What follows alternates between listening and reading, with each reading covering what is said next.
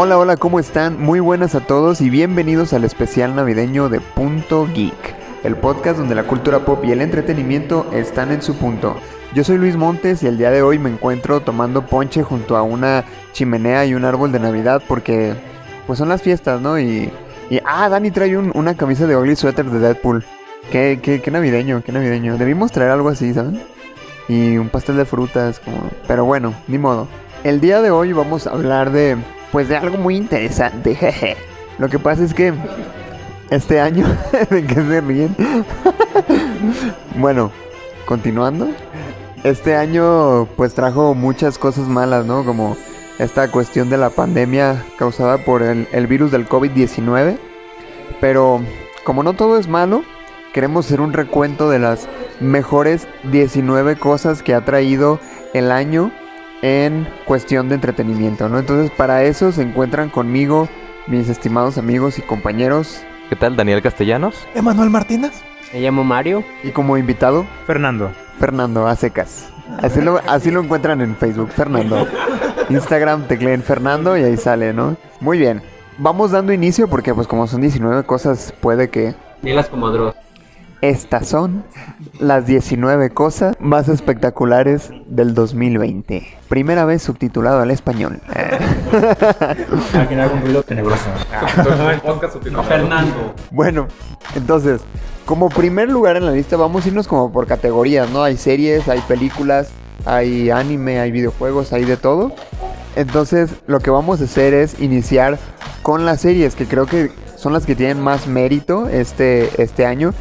Y claro, si vamos a hablar de series, la primerísima que tiene que estar es The Mandalorian, la segunda temporada que fue una joyita. Dani, compártenos un poco al respecto, que creo que tú eres el más emocionado sobre esto. Sí, fíjate que yo creo que yo creo que si hay un año en el que los fans este, de Star Wars están muy felices o que se pueden sentir así muy muy honrados de ser fans de Star Wars es este año, ¿no? Es un año en el que metieron a dos personas que de veras saben lo que quieren los fans, porque muchas veces decía, ¿no? De George Lucas y de que decían, puedes convencer a unos, pero vas a quedar mal con otros y se les salía de las manos el poder manejar la franquicia. Y al final de cuentas llega Filoni, llega Fabro y dicen, ¿sabes qué? Así se hace. así se hace y así los van a empezar a hacer con un Filoniverse. Y creo que este básicamente Mandalorian, a pesar de que tenía, había dejado un estandarte muy alto el, año pasado con la primera temporada, logra superarse pero por mucho. Las en esta segunda temporada, metiendo person- trayendo personajes de vuelta que ya creíamos perdidos o que o que por lo menos para una serie se nos hacía imposible que pudieran llegar, ¿no? Este con una producción que dices, cabrón, que estoy viendo, ¿no? O sea, esto, una temporada, es mejor que la trilogía de nueva de Star Wars. A menos para mí, no sé qué tú piensas. Para mí también, o sea, y no te voy a decir que, que soy de esos fans que vomitan la última trilogía, porque la neta no es cierto, sí hubo, las películas sí me gustaron, aunque, no, aunque sí digo, se sale de lo que yo considero Star Wars, pero las disfruté en su momento, las fui a ver al cine, dije, pues sí, como películas de Star Wars dejan que desear, pero como películas aparte, pues pasa, ¿no? Y te entretienen, digo, de alguna manera. Aparte los efectos están bien chidos y los paisajes y todo eso se me hizo muy cool. Tienen, tienen cosas a favor. Ya cuando hagamos un especial de Star Wars, hablamos particularmente de, de las, de las, de la última trilogía. Pero sí, definitivamente, si comparamos esas películas con, con la serie de Mandalorian, se las lleva de calle. Sin broncas, fue muchísimo mejor. Y de hecho, mucha gente, muchos fans, sí tienen esta postura de así se debe de hacer una secuela, ¿no? De, de algo que al menos dentro de la cultura pop es tan, pues como de culto, podemos decir, ¿no? Yo creo que era lo indicado, ¿no? El cómo esta, como el estilo western que manejan aquí, que es de, eh, que era como una ópera espacial que siempre mencionaban, eh, prácticamente siempre ha sido como tal un rollo como tipo entre samurai y western, ¿no? Lo que es Star Wars, el rollo este de las espadas, de los blasters, de los duelos, ¿no? Que aquí vemos mucho más, eh, sobre todo en el capítulo de Ahsoka, una referencia muy clara al cine de, de samuráis y demás, con este como espacio un poquito más de temple, con este, este duelo de espadas un poquito más solemne en cuanto a todos sus contrincantes se ponían en espacio y demás. Este, el regreso de Boba Fett o personajes así que los regresan y de una manera yo creo que incluso mejor que como los habíamos visto antes, sobre todo Boba Fett, ¿no? Como que le dieron este esta mejora en, la, en cuanto a la muerte que tuvo anteriormente, fue como de chale, pobre güey. y aquí es como que dices, no mames, regresa muy chingón y ahí el cliffhanger que dejan al final de la temporada está bastante poderoso para el futuro del personaje. Y creo que el camino que van dejando lo han hecho muy, muy bien. Y, creo que se nota, ¿no? Que Fabro era el que construía el, el- el USM. Entonces de aquí en adelante, pues yo creo que va, va más o menos a por esa línea, ¿no? Va a poco a poco construyendo un, un multiverso en el que va integrando todo. Y creo que sabe, sabe cómo construir un personaje, ¿no? Como cositas hasta la bolita que salió la primera temporada, desde que esa bolita que tenían en un mando ahí en la nave, que se llevaba Baby Yoda, o Grogu, perdón, Grogu. este, al final de cuentas hasta toma relevancia, ¿no? Hasta tiene un efecto en alguna, en partes de la trama de la segunda temporada. Entonces todo, todo, cualquier cosita que veas ahí que parece que no tiene mucha consecuencia, al final la usan muy bien, lo que te habla de una estructura muy, muy chida de la serie. Y que podemos confiar en que si ya hicieron un buen trabajo con The Mandalorian, las demás series pueden ser igual de buenas. Al menos las expectativas ya están muy arriba. Porque The Mandalorian fue una serie, diría yo, excelentemente bien hecha. Como para que bajaran el nivel en las otras. Que sí hay series que digo, pues como para qué, ¿no? Como esa del droide, pues no me parece que tenga mucho sentido, pero bueno, quién sabe y, termina sorprendiendo, ¿no? Entonces, vamos viendo. Bueno, esa es la, primera cosa de las 19 que vamos a mencionar. 19 parte 1. Ah, no, no, no hay tantas. Desafortunadamente no hay tantas como en otros años, pero son, son 19 porque hay un COVID-19, entonces debe tener sentido. Muy bien, entonces el siguiente punto en la lista es Gambito de Dama. No sé si vieron. ¿Quién, quién vio la serie aparte de Daniel? ¿Nada más Daniel? Ay, Fernando, muy bien. A Fer, cuéntanos, ¿qué opinas de esta serie? Pues considero que, bueno, uno de los grandes puntos que a mí me gusta resaltar es la aparición, o bueno, el, uso que le dan a la actriz eh, Anna Taylor. Creo que ella es uno de los grandes descubrimientos de una, gran promesa, pues realmente, de eh, mundo del cine, ¿no? Desde que se le vio en, en La Bruja, creo que prometía demasiado. Bueno, tenemos el caso de New Mutants, pero en este caso creo que la actriz le da todo el empuje a la serie por la manera en la que interpreta su papel, ¿no? Y, pues por supuesto, resaltar cómo puedes lograr hacer interesante el ajedrez, ¿no? Cosa que realmente no pasa demasiado, pues, en todos los sectores de la sociedad, pero donde descubrimos que despierta realmente despierta el interés cuando empiezas a recibir eh, mensajes de otras personas que ahora quieren jugar ajedrez, ¿no? Y eso me parece maravilloso que en plena pandemia haya algo serio, dramático, que pueda despertar el interés en algo que normalmente era, era aburrido. Y creo que el ajedrez eh, es el juego de los viejos geeks, ¿no? Que, existían y que eh, viene a recordarnos, pues, quizás para muchos, un pasatiempo que a lo mejor abandonamos o que sigue siendo uno de los grandes eh, juegos que hasta hoy en día seguimos teniendo, ¿no? Sí, pues ahora puedes jugar en internet contigo mismo o incluso creo que hay, aparte de inteligencia artificial, creo que hay una manera de jugar como, ya ves que existía el ajedrez por correspondencia, pues ahora puedes jugar también eso por internet. O sea, es como una experiencia digital de lo mismo, pues, porque mandas tu jugada y luego te la regresan y así, y no necesariamente sale instante. Pero si es digital no tiene mucho sentido, así que bueno. Entonces, yo de esta serie, fíjate, le dieron mucha importancia que se notó a la estética, a la fotografía, al vestuario. Eso fue increíble, o sea, la caracterización de los personajes, cómo los vestían, este, las tomas, o sea, todo fue muy meticuloso, ¿no? Como, como muy metidas en esta onda de, ok, es ajedrez, el ajedrez es, es totalmente estratégico, pues vamos haciendo lo mismo con la serie, ¿no? Que se note que estamos hablando de algo que requiere total atención. Y creo que fue un, un punto a favor muy grande. Aparte, como dice Fer, la interpretación de Anya Taylor Joy. Uff. O sea, yo la he visto en pocos proyectos. Y en los pocos que la he visto me ha encantado. Creo que sí puede ser una, una actriz que promete demasiado para la nueva generación del cine. Sí, de hecho yo creo que, eh, por ejemplo, ahorita que mencionaba New Mutants, y a mí se me hace que de New Mutants hay pocas cosas rescatables. Y una de esas es, Annie Taylor, Joy que se me hace muy bien en su papel. Aquí en este caso yo creo que lo que me encantó fue que a pesar de que yo, yo creo que tanto el golf como el ajedrez y alguno que otro jueguillo por ahí, son juegos que si no los estás jugando tú es aburrido de ver, o por lo menos no es para todo mundo, ¿no? O sea, tú llegas y ves y dices, eh, no sé, a menos que seas un güey, alguien muy, muy clavado en ese deporte, te interesa mucho, pero al público en general como que no le llama la atención. Pero en este caso, yo creo que cada, cada, cada partido, ¿no? Que había, cada jugada, se sentía como un baile, o sea, tanto la música, los movimientos, los acercamientos de cámara a cada movimiento, lo hacían sentir como algo de veras tenso, ¿no? O sea, te hacían sentir como si fuera una estrategia de guerra, un rollo así en el que cada momento hasta resonaba, ¿no? Ponían la pieza y pum, ahí el, el de cada movimiento y te sentías en tensión. Y yo creo que eso estaba muy, muy chido, dándole un mérito a un, pues a un deporte que es considerado deporte, que eh, hace mucho tiempo que no se le daba esa relevancia. Y como dices, que invite a mucha gente que se haya, a, se haya disparado la venta de tableros de, de estos de ajedrez es algo que te dices, cabrón, este fue un efecto muy, muy chido de una serie. Entonces, qué, qué padre, ¿no? A mí también se me hizo el desempolvar mi ajedrez y, recordar así cuando yo jugaba y ya, ya, ni me acordaba cómo jugar. Ya, ya se me había pasado tanto que lo había dejado ya en el olvido y dije, ah, mira, a ver cómo Entonces, creo que eso está muy chido. y creo que fue un efecto muy positivo de una serie de, una serie de Netflix, ¿no? Que creo, creo que fue de lo mejor que lanzó en este año, sin duda. Totalmente, y como dices, le dan importancia a un juego que no es tan famoso como dice el ajedrez o el golf, que nada más los fines de semana y para que me paguen lo de la semana, ¿no? Pero sí, no, el golf es insufrible. Yo no sé cómo hay gente que obliga a sus hijos a jugar. Pero bueno, ya no nos metamos en otros temas. sí, no, o sea, un sueldito humilde de 40, 50 mil pesos, pero bueno, el trabajo es trabajo, ¿no?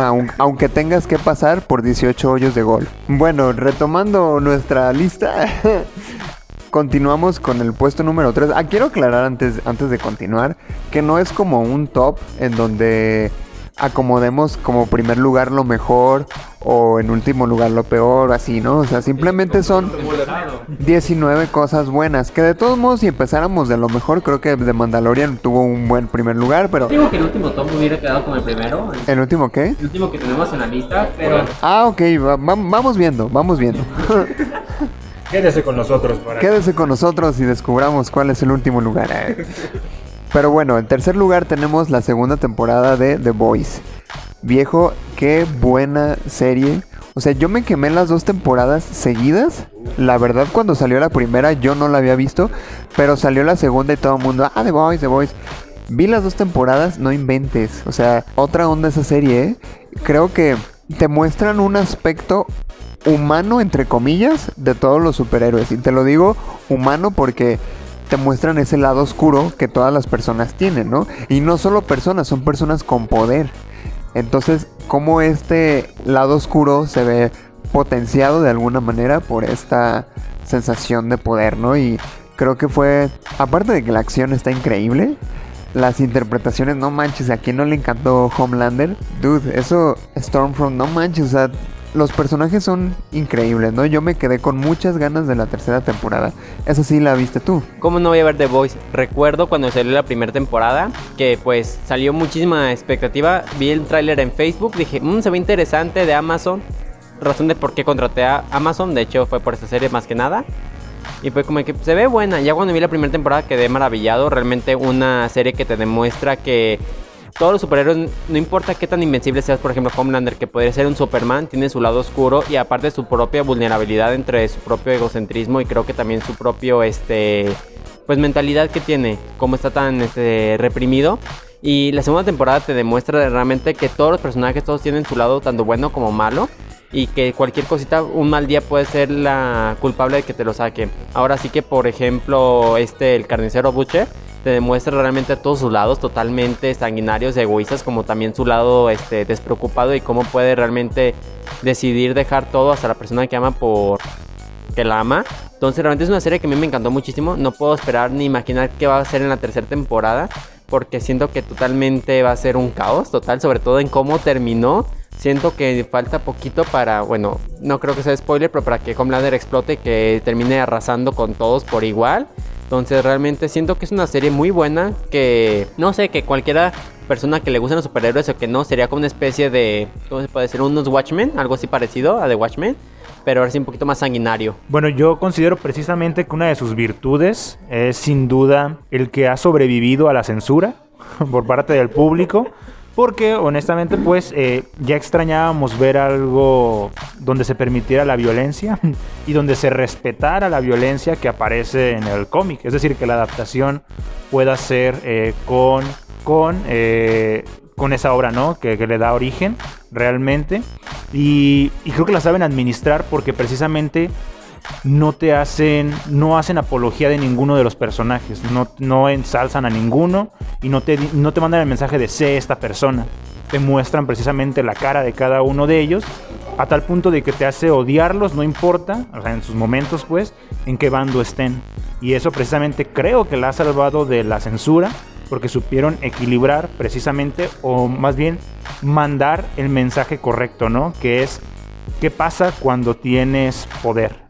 Realmente, ¿qué pasa cuando tienes poder? Y, qué pasa cuando intentas detener ese poder.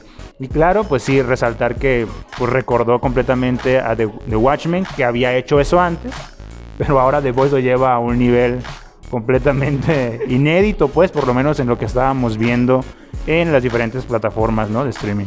Sí, es una serie pues bastante adulta. Decía ahorita Mario que cualquiera que le gustan los superhéroes debería de, de verla, estoy de acuerdo, pero creo que también es algo recomendable para quien no le gustan los superhéroes, ¿no? O sea, puede ser como, si no te gustan, The Voice es una buena opción para que, a lo mejor no para que te hagas fan, pero sí para que te, te entretengas un rato, ¿no? Se me hace que sí está un poquito más arriba, digamos, del, del género en general. Y creo que, bueno, como lo mencionaban también, eh, Watchmen trataba de hacer como una deconstrucción de los superhéroes y The Voice también lo, lo replica.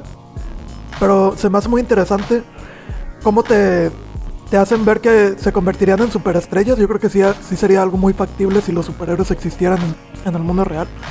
O sea, y está esta empresa, por ejemplo, que descubres que los, los ha estado eh, modificando, inyectándoles el, el componente B para, para darles estos eh, superpoderes. Y esta manipulación mediática que hay con ellos, ¿no? Porque principalmente Homelander, sobre todo en la primera temporada, es básicamente el Superman de este universo. Es el. Vaya, trae la bandera de Estados Unidos en la espalda, literal. Todo el mundo lo, lo admira y es un hijo de la chingada. O sea, te, te hacen ver como esta. O sea, si lo pasas a nuestro mundo, quizá tengamos nosotros como héroes a varios artistas o incluso políticos, deportistas, que, en su vida personal quizás sean unos hijos de su tal por cual y el mundo los admira, ¿no? Ha habido casos concretos, digo, no me gustaría especificar, pero ha habido casos concretos de deportistas, artistas que sabemos que, no han sido buenas personas y, y, los seguimos admirando, ¿no? Por, por lo que hacen en su deporte o en su, en su arte. ¿No? Entonces creo que The Voice te explica esto. Eh, hay un capítulo muy interesante en la segunda temporada como de la manipulación mediática, ¿no? El tipo este que se empieza a creer el, el, el speech de, de, la villana, ahorita se me fue el nombre, la que resulta ser nazi. Stormfront. Front, y va y mata a un tipo, ¿no? Por, el, por esta, esta cuestión. Realmente puede haber mucha gente así, vaya, lo hemos vivido, ¿no? De que gente que se cree personaje de algún de ficción, de alguna película, algún cómic, lo que sea, y ha hecho masacres creyéndote, creyéndose eso. Se hace que, que The Voice sí es una crítica bastante puntual a, a, nuestra sociedad y es lo que la hace bastante interesante, ¿no? Y, y como decían también un, un nivel de violencia y de sexualidad explícita bastante fuerte, pero hasta cierto punto justificada, ¿no? Se me hace que no, no está ahí nada más por estar, sino que, que realmente está ahí por, por algo y hay muchas escenas que se te quedan en la retina y se quedarán para siempre. No, no sé cuál ha sido la, la escena que más les impactó. De, de, la serie en general, de las dos temporadas. Yo, a mí lo que más me impactó fue cuando empecé a ver la serie y se llevan a la novia de este cuate. Ay, no manches, o sea, se ve todo bien explícito y aparte era algo que yo no me esperaba. O sea, yo no sabía nada de The Voice, pero entendía que era una serie pues violenta, ¿no? Cruda. Empieza el primer capítulo y veo esa madre digo, ay, güey, estos vatos vienen con todo, ¿no? Y, y, yo creo que esa serie te muestra lo que es realmente tener un superhéroe en la vida real. O sea, porque en todos lados, por ejemplo, Marvel y DC es como de, ay, que se esconden y que pura madre, güey. O sea, si eso pasa aquí, por supuestísimo que estarían controlados por gobiernos, por corporaciones. Y incluso Homelander, que es prácticamente el hombre más poderoso de todos, era controlado, es controlado por una corporación, ¿no? Hasta cierto punto al menos. Yo creo que la diferencia más grande entre este incluso de Watchmen es que aquí todos son culeros. O sea, no- aquí no te dicen este es el bueno, este es el malo, nada. O sea, incluso los buenos son culeros en muchas cosas, ¿no? O sea, desde Butcher, ¿no? Que también hay un punto en la serie donde medio que, que lo quieres odiar también, que dices hijo de la chingada por, lo, por las cosas que quiere hacer. Y que medio al final como que se redime y todo, pero bueno, al final de cuentas yo creo que sí es una crítica social de muchas cosas, ¿no? Es como un conducto en el que sacan temas hasta de los nazis, ¿no? Sacan ahí con Stormfront este rollo manipulador de que empiezan a querer este darle como, como si fuera un partido de, na- de neonazis. Este, el, el- del rollo de Deep, de Deep, que no sé si lo, ¿se acuerdan de eso de cuando está como que en la secta esta en la que empiezan a decirle, toma tu fresca, ¿no? Y eres, eres del grupo y vente, canal, y vamos a predicar juntos, ¿no? Eh, Este rollo en el que, o sea, me hizo la parte más cagada, ¿no? De toda la temporada, es, es un chingo de gracia eso donde de Deep lo quiere lograr y quiere lograrlo y nomás no lo consigue y el güey lo hace en un lado otra vez. Entonces, si ves como, como eso, ¿no? De que no todo, o sea, si tuvieras un poder, no serías o héroe o villano. A lo mejor eres, sigues siendo tú y en partes vas a ser como que en lo que te convenga vas a ser un héroe y con lo que no vas a ser un culero, ¿no? Entonces, ese rollo donde dices eh, son populares, son, son conocidos y simplemente son como en el ojo público, pero detrás de van a hacer otras cosas, es el- es lo interesante, ¿no? ¿Qué haría Superman en su tiempo libre o qué haría este si él no fuera, a lo mejor si no hubiera sido criado en una granja, ¿no? Porque en sí sí este cuate es muy bonachón, es muy bueno de todo porque por la forma en la que lo criaron era muy de familia, del padre y la tal, pero este güey fue criado en un laboratorio, Homelander no, no tuvo ninguna figura y lo único que quiere es aprobación. Y es donde decía, no, para que explote Homelander es que nadie, nadie, nadie lo pele. O sea, todavía tiene un poquito de público, todavía tiene un poquito de gente que lo quiere, pero en el punto en el que todo el mundo lo rechace, ahí es donde va, se va a poner cabrón en la siguiente temporada, yo creo. Efectivamente, mis estimados compañeros. Muy bien, seguimos con el siguiente punto que es la serie de The, The Expanse. Mario, tú, tú eres el que conoce esto, yo ni siquiera sé qué es, así que por favor ilumínanos.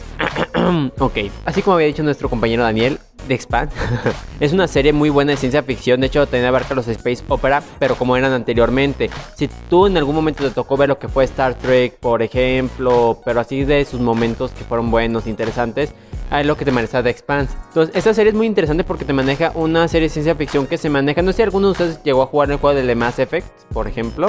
Es muy similar, es un juego donde aquí se maneja básicamente en el misterio en que primero estás en un conflicto entre Marte, la Tierra y el cinturón de asteroides, gente que nació ahí. Es un conflicto muy político, muy interesante porque obviamente Marte se convierte en lo que sería una potencia militar muy poderosa, pero que obviamente están ahí resignadas en lo que es en ese planeta. En cambio Tierra, como siempre, es el planeta que se siente superior hacia todos los demás y quieren controlar. Y los que son los cinturianos, como si lo conocen en esa serie, son gente que obviamente exige sus derechos porque los tienen ahí arrojados, nacieron en los cinturones de asteroides, son como que los pobres, los rebeldes. Son los latinoamericanos del espacio. Sí, sí son.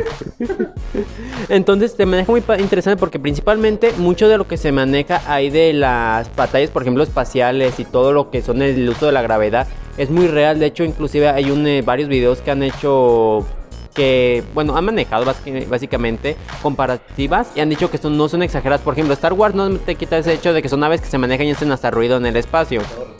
Ajá, y todo respiran en todos lados. Cosa que en esa serie no, aquí también te maneja, por ejemplo, el hecho de que si tú naciste en la Tierra, o, di- o digo, que naciste, por ejemplo, en el cinturón de el pisar un planeta con gravedad te puede realmente afectar muchísimo porque no está tu cuerpo acostumbrado a las fuerzas G.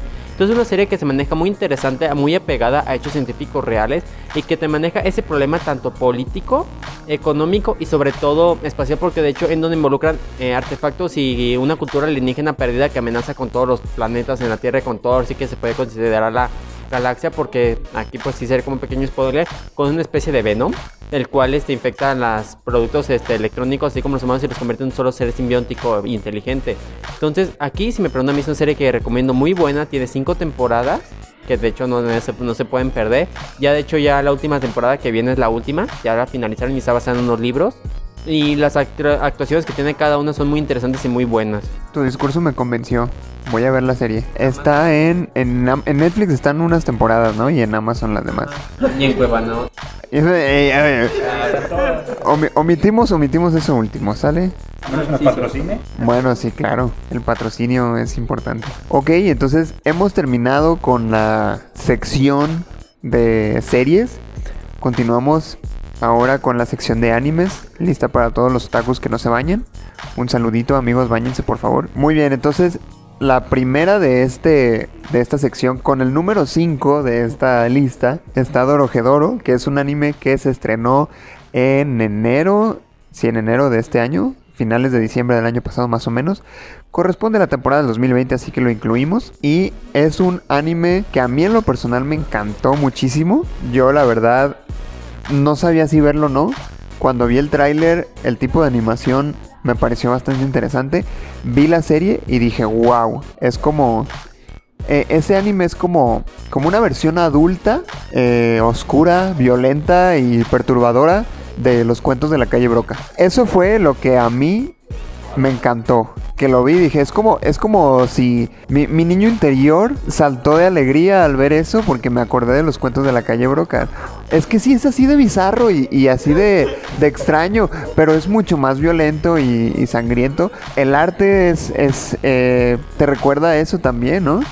Eso está muy chido, Mario. A ver, tú, tú, tú eres el que me recomendó esta serie. Explícale a la, audiencia. Muy bien, audiencia. Este es un extraño, extraño anime manga, porque sí está basado en un manga, porque es donde yo me baso mucho de lo que veo o leo. Es sobre una especie de mundo donde existe la magia. Pero aquí hay dos tipos de mundos. El mundo este, de nuestros magos, que es una especie de Alicias en el País de las Maravillas, todo extraño y bizarro, porque ves colores, hongos, este, magos con máscaras extrañas y no sé, es una extraña combinación. Y luego es el mundo que, si mal no recuerdo, es de los no magos. Aquí obviamente en este otro mundo es donde hay una constante lluvia que no deja obviamente de afectar y obviamente en este mundo eh, hay un personaje muy este, especial, se llama Caimán, que es nuestro protagonista. Es un hombre que un día despertó con una cabeza de lagarto y quiere descubrir qué mago lo convirtió. Y la manera de descubrirlos es que caza magos y, pues mete su, bueno, mete su, bo- su, ca- su cabeza, es que no se explica. Sí. Pone su, bo- pone, su, pone su boca en su cabeza y en su, dentro de su boca sale una cara la cual identifica si es el mago que lo convirtió o no. Así, así, sí. Es difícil de explicar. No sé qué dijo, pero miente. Sé que la mayoría de ustedes no comprendió lo que dijo Mario, entonces lo que les puedo decir es que la vean, para que entiendan. Es que sí es un, pedo bastante difícil de explicar, ¿no? Yo, yo tampoco hubiera encontrado las palabras adecuadas. Literalmente el vato lo que hace es como que mete la cabeza de sus enemigos en su propia boca y de su garganta sale una cara que es de, un, de, un- de otro tipo y que dice si, si las personas a las que se está comiendo es el, es el mago que lo convirtió. Eso es un pedo muy extraño, güey. O sea, ¿cómo explicas algo así, entiendes? No, no tiene sentido alguno. Pero está muy buena. O sea, a mí lo que me, lo que me encantó fue toda esta cuestión de, de, de lo oscuro. Ándale, está horrible, me encantó, ¿no? ¿Tiene temática de gangsters? Mm, más o menos, más o menos sí, sí mete por ahí la cuestión de los de la mafia. Muy bien, según la sinopsis que espero que les funcione, que igualmente se van a quedar con cara de mejor la veo para entender, es la siguiente. La trama se centra, en Caimán, el personaje que les dije, el cabeza de reptil, un chico que no recuerda quién era después de haber sido transformado por un hechicero. Esa transformación le dejó con la cabeza de un reptil y un deseo de descubrir la verdad sobre quién es realmente. Ah, porque para eso tiene amnesia.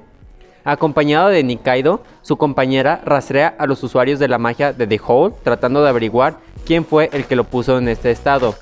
Uno por uno son testigos de este un segundo hombre dentro de la cabeza de Caimán y después de retirar la cabeza siempre se hace la misma pregunta. ¿Quién dijo, qué dijo el hombre dentro de mi cabeza? O sea, entienden a lo que me refiero, ¿verdad? Es como si yo pusiera la cabeza de alguien dentro de mi boca y de mi garganta saliera una cabecita diciendo algo sobre si eres o no y luego les preguntan, ¿qué te dijo mi garganta? Es, es extraño, sí. A mí me pasó eso ayer cuando venía al trabajo. Pero no, al parecer no soy el culpable. Bueno, en, conclusión, es, es un anime muy bueno que se tienen que quemar de ley. O sea, si eres fan del anime, te lo recomiendo. Si no eres fan del anime y quieres empezar a hacerlo, eh, creo que es una muy buena opción para empezar. No es como tan necesario que leas el manga, pero si lo quieres leer también es... es es una buena idea. El siguiente puesto, que es el número 6, corresponde también a uno de los mejores animes que he visto este año. Y vaya que este año he visto muchos.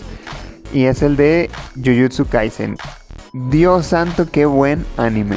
También me lo recomendó Mario. Bueno, no exactamente. O sea, es que, es que Mario es como el, el chico que lee todos los mangas del mundo. Y de repente es como de, ah, se va a hacer una adaptación de, de tal manga. Y me dice, ah, sí, ya lo leí, está chido. Y entonces él me recomendó que viera Jujutsu Kaisen, que de todos modos ya, ya, ya tenía pensado verlo porque el trailer y la sinopsis y todo se ve bastante prometedor. También es un, es un anime muy, muy violento, muy sangriento, pero no tan al estilo de Dorohedoro. O sea, Dorohedoro te quiere traumar. Y Jujutsu Kaisen no. Jujutsu Kaisen te quiere, te quiere entretener con buenos putazos. ¿Sabes? Como, como buen shonen. Realmente. Ok, aquí como pues obviamente habrá dicho mi, amigo, mi estimado amigo Luis, es cierto, yo leo mucho de los mangas y después sale en anime y es como que, ah, sí, ya sabía, está bueno, entonces soy como que, oye, este anime está bueno, está malo, ya puedo saber si es original o no, pero bueno, ese es punto y aparte. Jujutsu Kaisen nos recuerda de hecho muchísimo a lo que eran muchos de los animes de antes, donde la trama se basa, uno, en peleas. Básicamente lo que tú vas a tener son pele- peleas interesantes, pero aquí lo entretenido es que no son ese tipo de peleas estilo Dragon Ball que todos los poderes son sacados de la manga de un 2x3, solo cambias tu color de pelo y eres fuerte, no. En ese se maneja principalmente algo muy interesante, el tema de lo que serían los demonios y los exorcistas, cosa que creo que se ha estado popularizando mucho dentro de Japón. Y aquí nos maneja sobre el personaje, el principal que es un chico, pues típico, chico común de 14 años, súper fuerte, que corre todo, ya saben, japoneses, hashtag japoneses.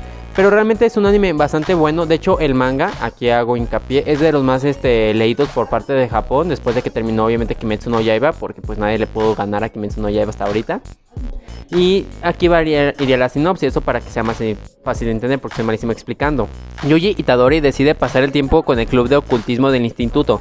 Pese a poseer unas habilidades atléticas extraordinarias, con el tiempo descubre que el mundo del oculto es real y los miembros del club son atacados, mientras el misterioso Megumi Fushiguro está buscando un objeto maldito y la búsqueda que lleva hasta Itadori. Y pues básicamente, aquí puedo decir un poquito después del primer capítulo. ¿Sí? Este, básicamente hay unos dedos malditos el cual Itadori se come y termina siendo recipiente de un este demonio. Algo así como Naruto, pero aquí el demonio sí es un demonio, no es como el de nueve cola. Aquí sí es como... Todos los animes, pero aquí me gustó. Ajá, aquí sí me gustó. Es que lo interesante de aquí, de este, es demasiado cruel. Explico. Yo, por ejemplo, ahorita que estoy viendo manga, te das cuenta de que aquí, eso sí, es como un Game of Thrones. Ningún personaje se va a salvar. Realmente, aquí todos son por igual, hasta el mismísimo protagonista. Porque es ese toque real que donde sabes que estás peleando contra un demonio, no por ser este amigo del protagonista vas a No vas a salir, obviamente, intacto de pelear contra un tipo de maldiciones que saca veneno y miles de cuchillos. Obviamente, no, eso no pasa nomás en los animes. Y aquí te lo hace mucho hincapié sobre esas batallas. Y son muy interesantes porque, aparte, cada personaje es tan interesante y tan entretenido que después te encariñas queriendo o no. Y te después dices, ah, no, ya se murió. O sea, sí te recuerda un poco a animes clásicos, particularmente a Naruto, que es como el shonen por excelencia, donde está el, grupito de tres estudiantes que son alumnos de un tipo de pelo blanco que es super vergas y, y el, protagonista tiene un demonio adentro que después hace su compa. Bueno, no sé si hace su compa realmente porque apenas van como 12, 12 capítulos, pero bueno, está, eh, está muy chido, la verdad sí lo recomiendo bastante. Yo diría de hecho que tanto Dorohedoro o Jujutsu Kaisen podrían ser nominados a anime del año, sin broncas. Yo diría, por ejemplo, que Jujutsu sería porque pese a que Dorohedoro fue muy bueno, al ser en Netflix, de hecho tardó muchísimo en salir, porque de hecho tardó de entre Estados Unidos a que ya subiera nuestra plataforma. En cambio, Jujutsu, gracias al poderísimo Chunchirol, así luego Chunchirol, ya lo tuvimos de hecho en emisiones el mismo día que se emite en Japón. Aquí pues sí, para los que quieran saber o lo quieren ver, está en la plataforma y sale cada día, cada viernes salen los capítulos. No sé la hora exacta porque estoy trabajando normalmente. Pero es una serie muy buena que sin pedo estaría nominada al año. Y aparte va a haber una segunda temporada en enero de 2021. ¿Qué- ¿A qué se refiere con esto? Si el anime no sigue en emisión, que va a ser corrido. Uh. O puede ser de temporada doble, como en varios, como Fire Force, por ejemplo. Pero bueno, X. Eso, eso, eso luego lo discutimos. Jaja. X, somos chavos. Entonces, el siguiente puesto, y que de hecho da final a la parte de anime, es la película de Kimetsu no Yaiba, Mugen Train. Que, que no la hemos visto porque pues somos de Latinoamérica, pero, pero ya leí el manga. ya leímos el manga, entonces sabemos de qué se trata. Yo he visto cortos, fíjate, y he visto que la animación es exquisita, pues digo, UFO Table. Entonces podemos tener garantía de que la animación es buena. Kimetsu no Yaiba es bestseller por excelencia de, de mangas. Muchos dicen que está sobrevalorado, fíjate. Porque he visto mucha gente que es fanática tanto del anime como del manga que dice que Kimetsu no Yaiba realmente no es para tanto y que por alguna extraña razón tuvo suerte. Yo no creo. a mí me pareció un muy buen, muy buen anime y muy buen manga. Salvo el final que está mejorable, pero, pero es bueno, es bueno. Mire, aquí lo interesante, de hecho, es que, por ejemplo, yo tengo amigos que no le gustan mucho el anime, que son muy pocos los que ven. Y Kimetsu no Yaiba es uno de por excelencia porque tiene algo muy importante, una trama interesante. Creo que algo importante son las tramas, que es la historia. Realmente es lo que te están contando, una historia. Si la historia no tiene sentido o se pierde o simplemente, cosa que pasa mucho, se basa en el fanservice, que realmente es algo muy común últimamente, pues se vuelve tediosa, aburri- aburrida, repetitiva. Kimetsu no Yaiba no fue así. En todo momento te estuvo sorprendiendo. Inclusive el final, no supiste en qué momento empezó el final hasta que empezó el final, así de simple. O sea, simplemente de la nada llega el jefe final y estás como que espérate, espérate, aún tiene para más, pero no es porque autor, autoras a la fecha no se conoce realmente qué es qué o quién es. Si es que pueden ser muchos, pueden ser varios. Este, realmente tuvo una muy buena historia que siempre se basó del principio al fin. O sea, del principio te plantean cuál es el objetivo del protagonista, hacer a su hermana humana y simple. No se movió, no agregaron, no, hubo demonio interno que obviamente el protagonista tiene guardado, no hubo un secreto familiar que es súper milenario. Sí tiene sus detalles sobre el protagonista y sus orígenes que obviamente todo nos interesa, pero al final de cuentas tiene muchísimo de lo que es personajes importantes, variados y una historia profunda que creo que es lo más importante de todo e impredecible. Sí, no por nada se ganó en su momento el título de anime del año, ¿no? En 2019. Que por cierto, si quieren escuchar el episodio de Anime Awards 2020, ya lo tenemos en, en la plataforma. Pero, a ver, fue 2020 porque es, es como los Oscars, ¿no? Los que se van a celebrar ahorita son, son Oscars 2021, pero van a premiar a lo mejor de 2020, ¿no? Entonces, acá es igual, fue lo mejor del anime 2020, pero eh, premian a todo lo del 2019. Entonces, Está, está un poco extraño es el regreso de Shingeki no Kyojin. Sí, fíjate que esa, esta última temporada ya era muy, muy esperada por todos. Va a ser la temporada final, pero creo que va a estar subdividida en mil subtemporadas porque, porque todavía falta mucho, pero bueno. El manga sigue en emisión, exactamente. Y ya está por terminar, pero... Pero... pero ya el anime dice que es la, la temporada final, ¿no? Lo pueden dividir en, en cuatro o cinco subtemporadas, pero sigue siendo la temporada final. Entonces, vamos viendo cómo está ese rollo. Yo creo que Shingeki no Kyojin es de esos animes que tienes que ver de corrido o no le entiendes, güey. O sea, yo les, yo le estoy viendo desde que empezó. Pero como cada año, cada dos años sacan temporada, cuando sale lo nuevo ya no me acuerdo de lo anterior, güey. Yo, yo lo que voy a hacer es cuando termine esta temporada, que no sé cuándo va a ser eso, voy a, voy a verla de corrido otra vez. Porque aparte siento que la voy a disfrutar más. Para acordarme de todo, sí.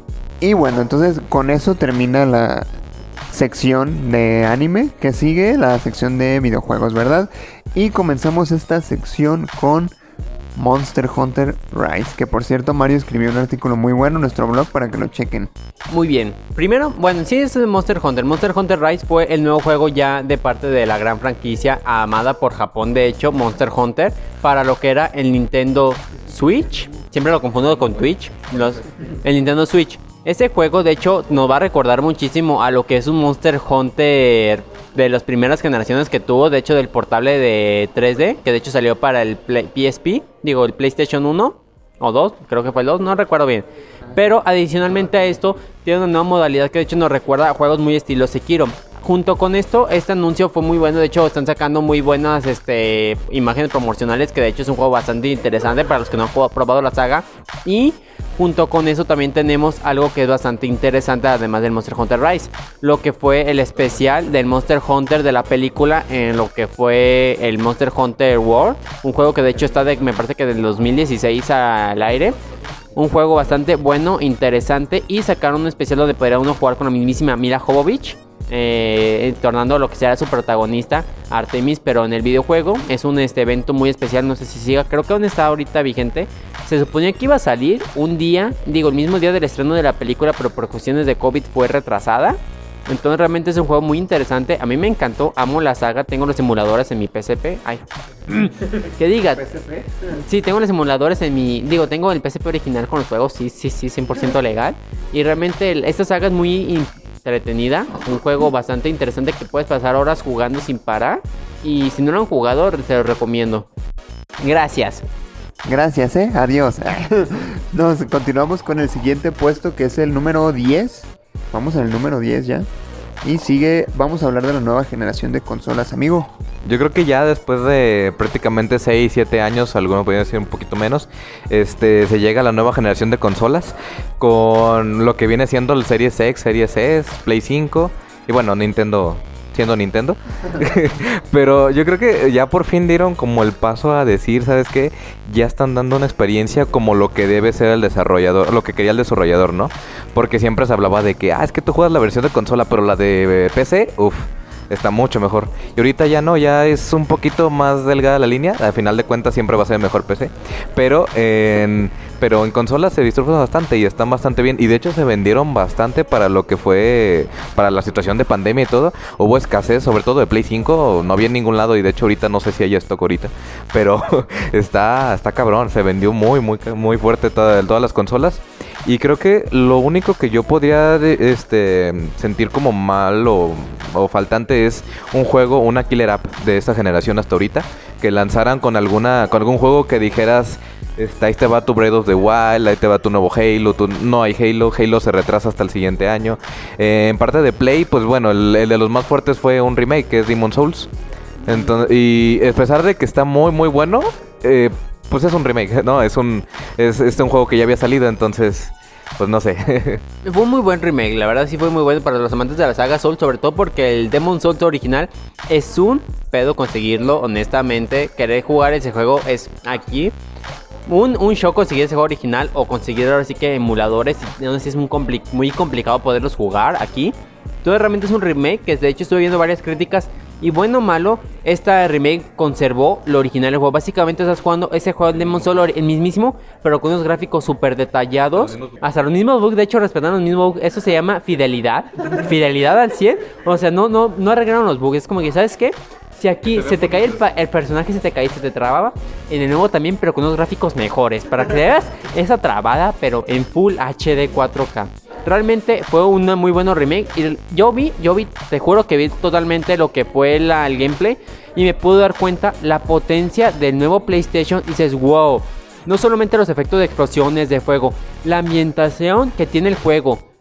Hasta el mismo efecto del aire soplando hojas, lo ves perfectamente. Los detalles que tiene la construcción de los personajes. Ahora sí que en el Demon Soul, por ejemplo, que son esqueletos, ves perfectamente cada una de sus texturas dices, wow, es como yo recordaba de niño mis videojuegos, pero que no eran así, pero ahora sí son así.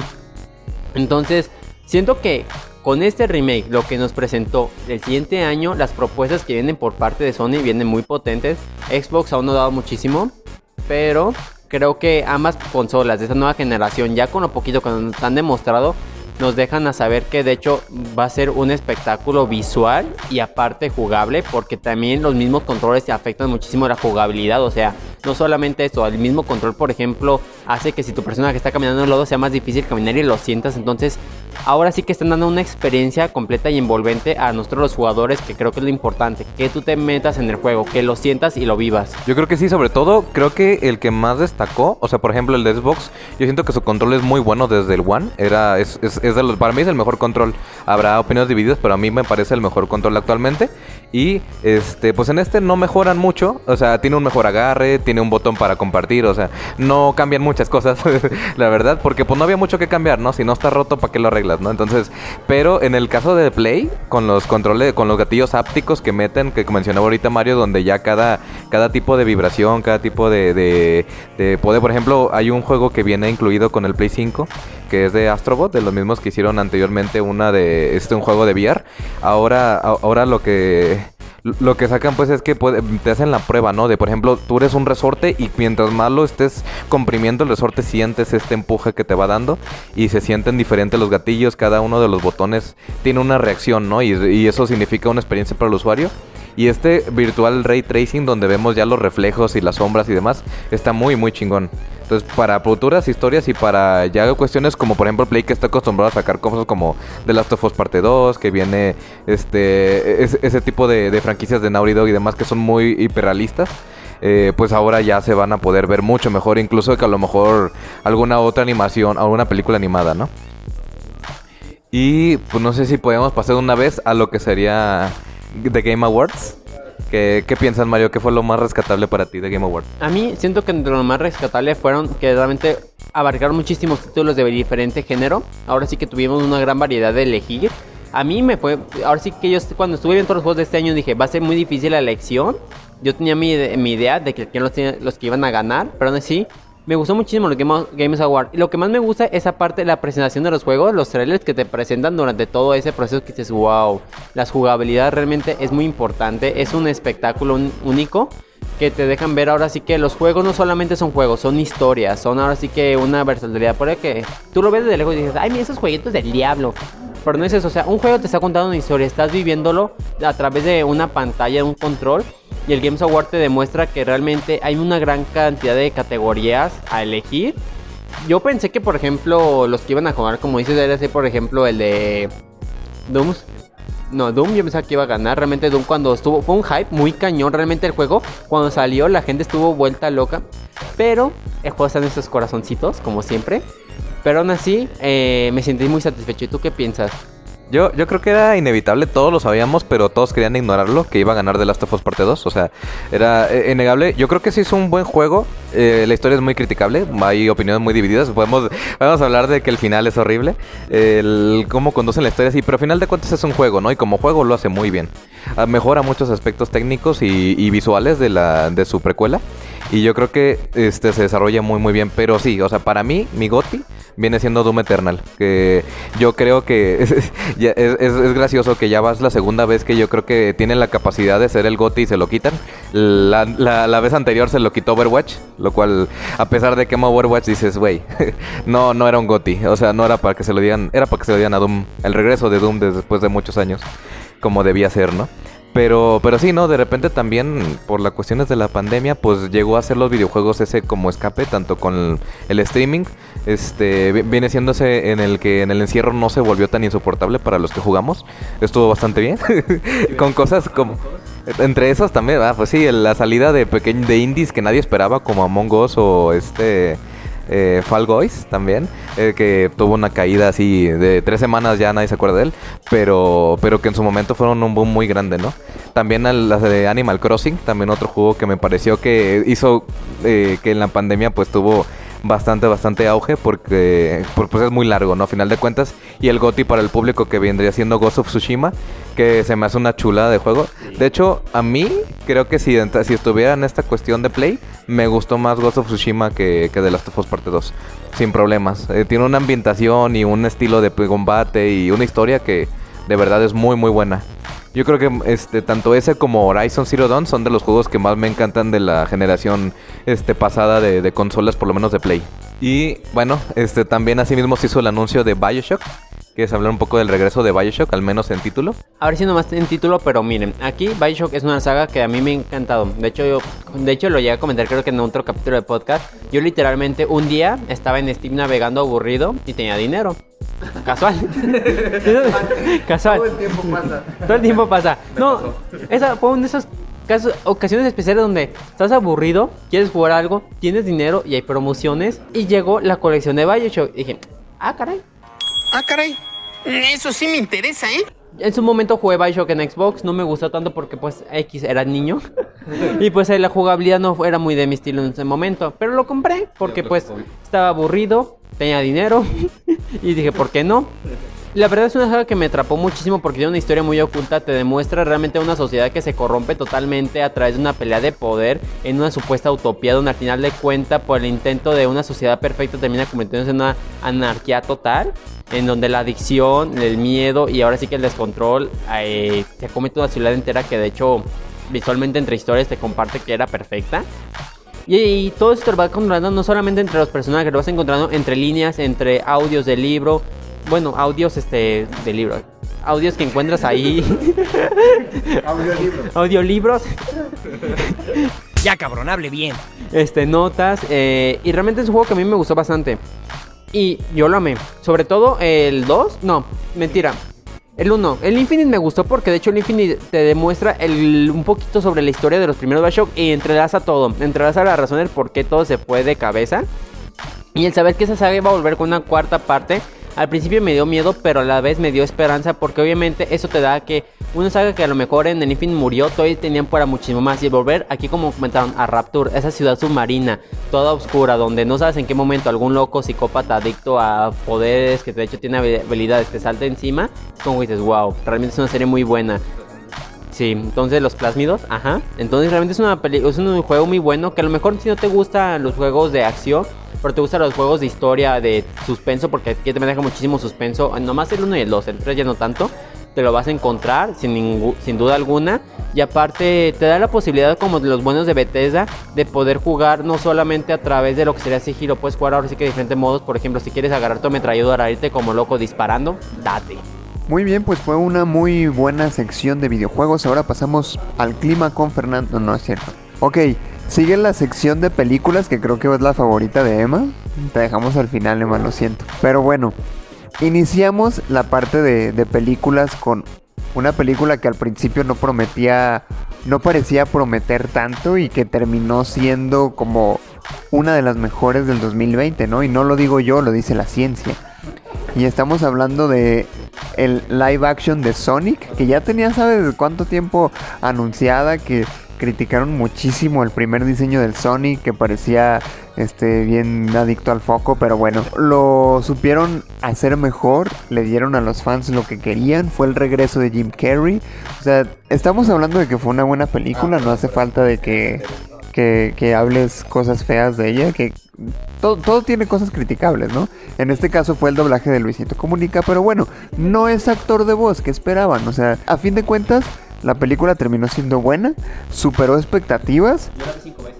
Mario la vio cinco veces y termina siendo pues una de las mejores del año, ¿no? Que salió incluso antes de todo este desmadre del COVID y la pudimos disfrutar en el cine. Ah, sí, yo la vi tres veces en el cine, dos en español, una con el doble, bueno, con su idioma original y dos veces en mi casa porque pues no tenía nada que hacer y estaba triste y solo. dinero. No, o sea, no tenía dinero, por eso la vi, eh, la vi en internet. Cuando tienes dinero compras cosas en Steam, cuando no ves películas piratas en internet. ¿Alguien más la vio? ¿Tú la viste? ¿Tú la viste? ¿Tú la viste? ¿Nadie? Bueno. Fuimos a verla tú y yo, sí es cierto, en el estreno. Buen punto. Otra película que... Sí, no, es que pues nadie más la vio, ¿qué más quieren decir? Para mí, amamos a Jim Carrey. Fue, yo, sí, sí creo que Sonic fue de lo, de lo mejor del año, honestamente. Lo digo con toda sinceridad. No tuvo mucha ay, pues bueno, es que pues también fue buena, o sea. ándale, como Rocky, ¿no? La, la, piedrita de Patricio que terminó ganando. Algo así, algo así. Pero eso no le quita que haya sido buena película. Es más, vela para que entiendas. Es un buen precedente porque escucharon a los fans y se obtuvo un muy buen resultado. Entonces es un precedente importante para la industria cinematográfica de escuchar lo que quiere la gente, siempre y cuando esté bien justificado, como el hecho de quitarle el aspecto cricoso a un, a un personaje, ¿no? Era razonable. Ahí, ahí entendemos la importancia de escuchar a los fans. Ojo ahí, Star Wars, eso es lo que hay que hacer. Bueno, entonces ahora sí, pasando al puesto número 13, ya casi acabamos, no se me vayan. Está El Diablo a toda hora, que es una película que salió en Netflix. Buenísima, es una película, eh, diría, diría que es de suspenso, no sé. Es protagonizada por Tom Holland y sale también Robert Pattinson. Fue un Batman contra Spider-Man ahí muy, muy interesante. El Soldado del Invierno también. La cuestión es que esta película es... No sé cómo describirla, es que sí es como de suspenso, pero tiene un, un, elemento importante que es como una especie de crítica hacia la religión o hacia las sectas religiosas. La, la manejan de, de, forma interesante porque es tanto misteriosa como corrupta, o sea, y, y, y, creo que eso es parte del atractivo de la película, ¿no? Que, que terminan pasando cosas que tú no te esperas que pasen debido al fanatismo de las personas. Eso creo que está muy chido. Para mí fue una de las mejores películas del año. Pues yo considero realmente que bueno, son varias cosas, ¿no? Primero, y creo que vale la pena mencionarlo, es eh, que Robert Pattinson demuestra eh, en una película que sí se distribuyó que es un buen actor, ¿no? Este, y que no se reduce a su personaje de vampiro en, Crepúsculo, ¿no? O eh, yo creo que más adelante van a hablar de otra película donde él aparece y que también es una entrega impresionante. Y bueno, ese es, ese es un aspecto. Eh, otra cosa es el repartazo que se avienta. Creo que es una película bastante cara solamente por ver el reparto que tiene. Y me gustó demasiado el hecho de que explore, por supuesto, la, eh, la violencia que hay en los seres humanos utilizando el discurso de la religión. Es decir, creo que la película muestra muy bien que la religión es un discurso y la parte de la violencia es algo que ocurre en las personas, ¿no? Eh, donde precisamente podías prescindir del discurso religioso y aún así tendrías los mismos, los mismos hechos, ¿no? Que suceden en la, en la película. Y otra cosa es utilizar eh, a un asesino serial de la vida real, ¿no? E introducirlo en, en la película para darle un soporte eh, importante, ¿no? Y atractivo y que te permite ir más allá de la película buscando los nombres y las historias que verdaderamente ocurrieron. Sí, tiene escenas bastante sorprendentes. Bueno, muchas me gustaron, pero cuando el, el tipo este que mata a su esposa, no me acuerdo ahorita el, el nombre, pero el que mata a su esposa pensando que la va a poder resucitar. O sea, cuando empieza a gritar de que ya, con el poder de Dios, no sé qué, resucita ahora, y así como, what the fuck. Oh, what the fuck? Uh, oh, what the fuck? Que por cierto, el actor es el primo de Harry Potter. Este, y la, la hizo esposa, es la que hizo a Alicia en la de Tim Burton. Sí, es que es un elenco bastante, bastante interesante. Pero te digo, esa escena. Luego cuando resulta que la hermana de Tom Holland está embarazada de Robert Pattinson, nunca se me pegan los nombres de los personajes, voy a mencionar los, actores. Cuando resulta que está embarazada de, Robert Pattinson y cuando este güey le dice, ¿cómo voy, a ser, ¿cómo voy a ser yo el padre si lo único que hemos hecho es estar ante el Señor o algo así? Que le ha estado manejando este discurso religioso para forzarla a tener relaciones. Este, sí tiene varios discursos ahí este, para analizarse, ¿no? Como ya decían, de esta cosa de, de utilizar la religión para literal un, un lavado de, de cerebro. Me sorprendió la actuación de Tom Holland, de todos, pero Tom Holland verlo así tan tan rudo, digamos, como tan quebrado hasta cierto punto, me, me sorprendió si lo ves realmente agresivo, yo no me lo no me lo esperaba, la verdad, me sorprendió. Y, y vaya, me encantó la película, el reparto es genial y aparte si lo vas conectando con otros papeles que tienen los actores, o sea, estás hablando de que Pennywise tuvo de hijo a Spider-Man y Spider-Man fue a matar a Batman, ¿no? Este, y luego lo empezó a buscar en Soldado del Invierno. ¿El para qué cosa de quién? O sea, está, está genial por esa jugar con esa parte también, pero muy muy buena película, bastante recomendable. Creo que esa película es una prueba importante de que los actores pueden ser más que sus papeles icónicos. O sea, a, Tom Holland todo el mundo lo ubica por Spider-Man. Y ahorita, ¿eh? Porque antes de Spider-Man no se sabía de Tom Holland. Aunque sí había salido ya en películas. Ahorita todos lo ubican por, por Spider-Man. Pero esta película lo ves y dices, ah, este cuate puede hacer otras cosas interesantes también, ¿no? Robert Pattinson igual. De hecho, eso es algo muy interesante porque, bueno, abriendo un pequeño paréntesis, Tom Holland, no sé si muchos supieron que fue elegido para interpretar a este Nathan de, de la película de Uncharted, un juego muy padre, es el Tomb Raider, pero de con protagonista masculino. Y realmente cuando supe que era Tom Holland tuve mis dudas, pero después de ver aquí la actuación que tiene, por ejemplo, en esa película, te das cuenta de que realmente el actor tiene potencial para mucho más que solamente ser el niño Spider-Man. Y te das cuenta que Disney realmente limita mucho las capacidades de actor para deslumbrar en la pantalla, como lo hemos visto con Spider-Man. Significa que no es el actor. Pero hay que ver también hasta qué punto, ¿no? Porque, por ejemplo, Adam Driver es un actorazo dramático. Pero lo ves en Star Wars como Kylo Ren y dices, como que no es para ti este papel, crack, ¿sabes? Es un... Le mataba una esposa. Es un, es un buen, muy, muy buen actor dramático.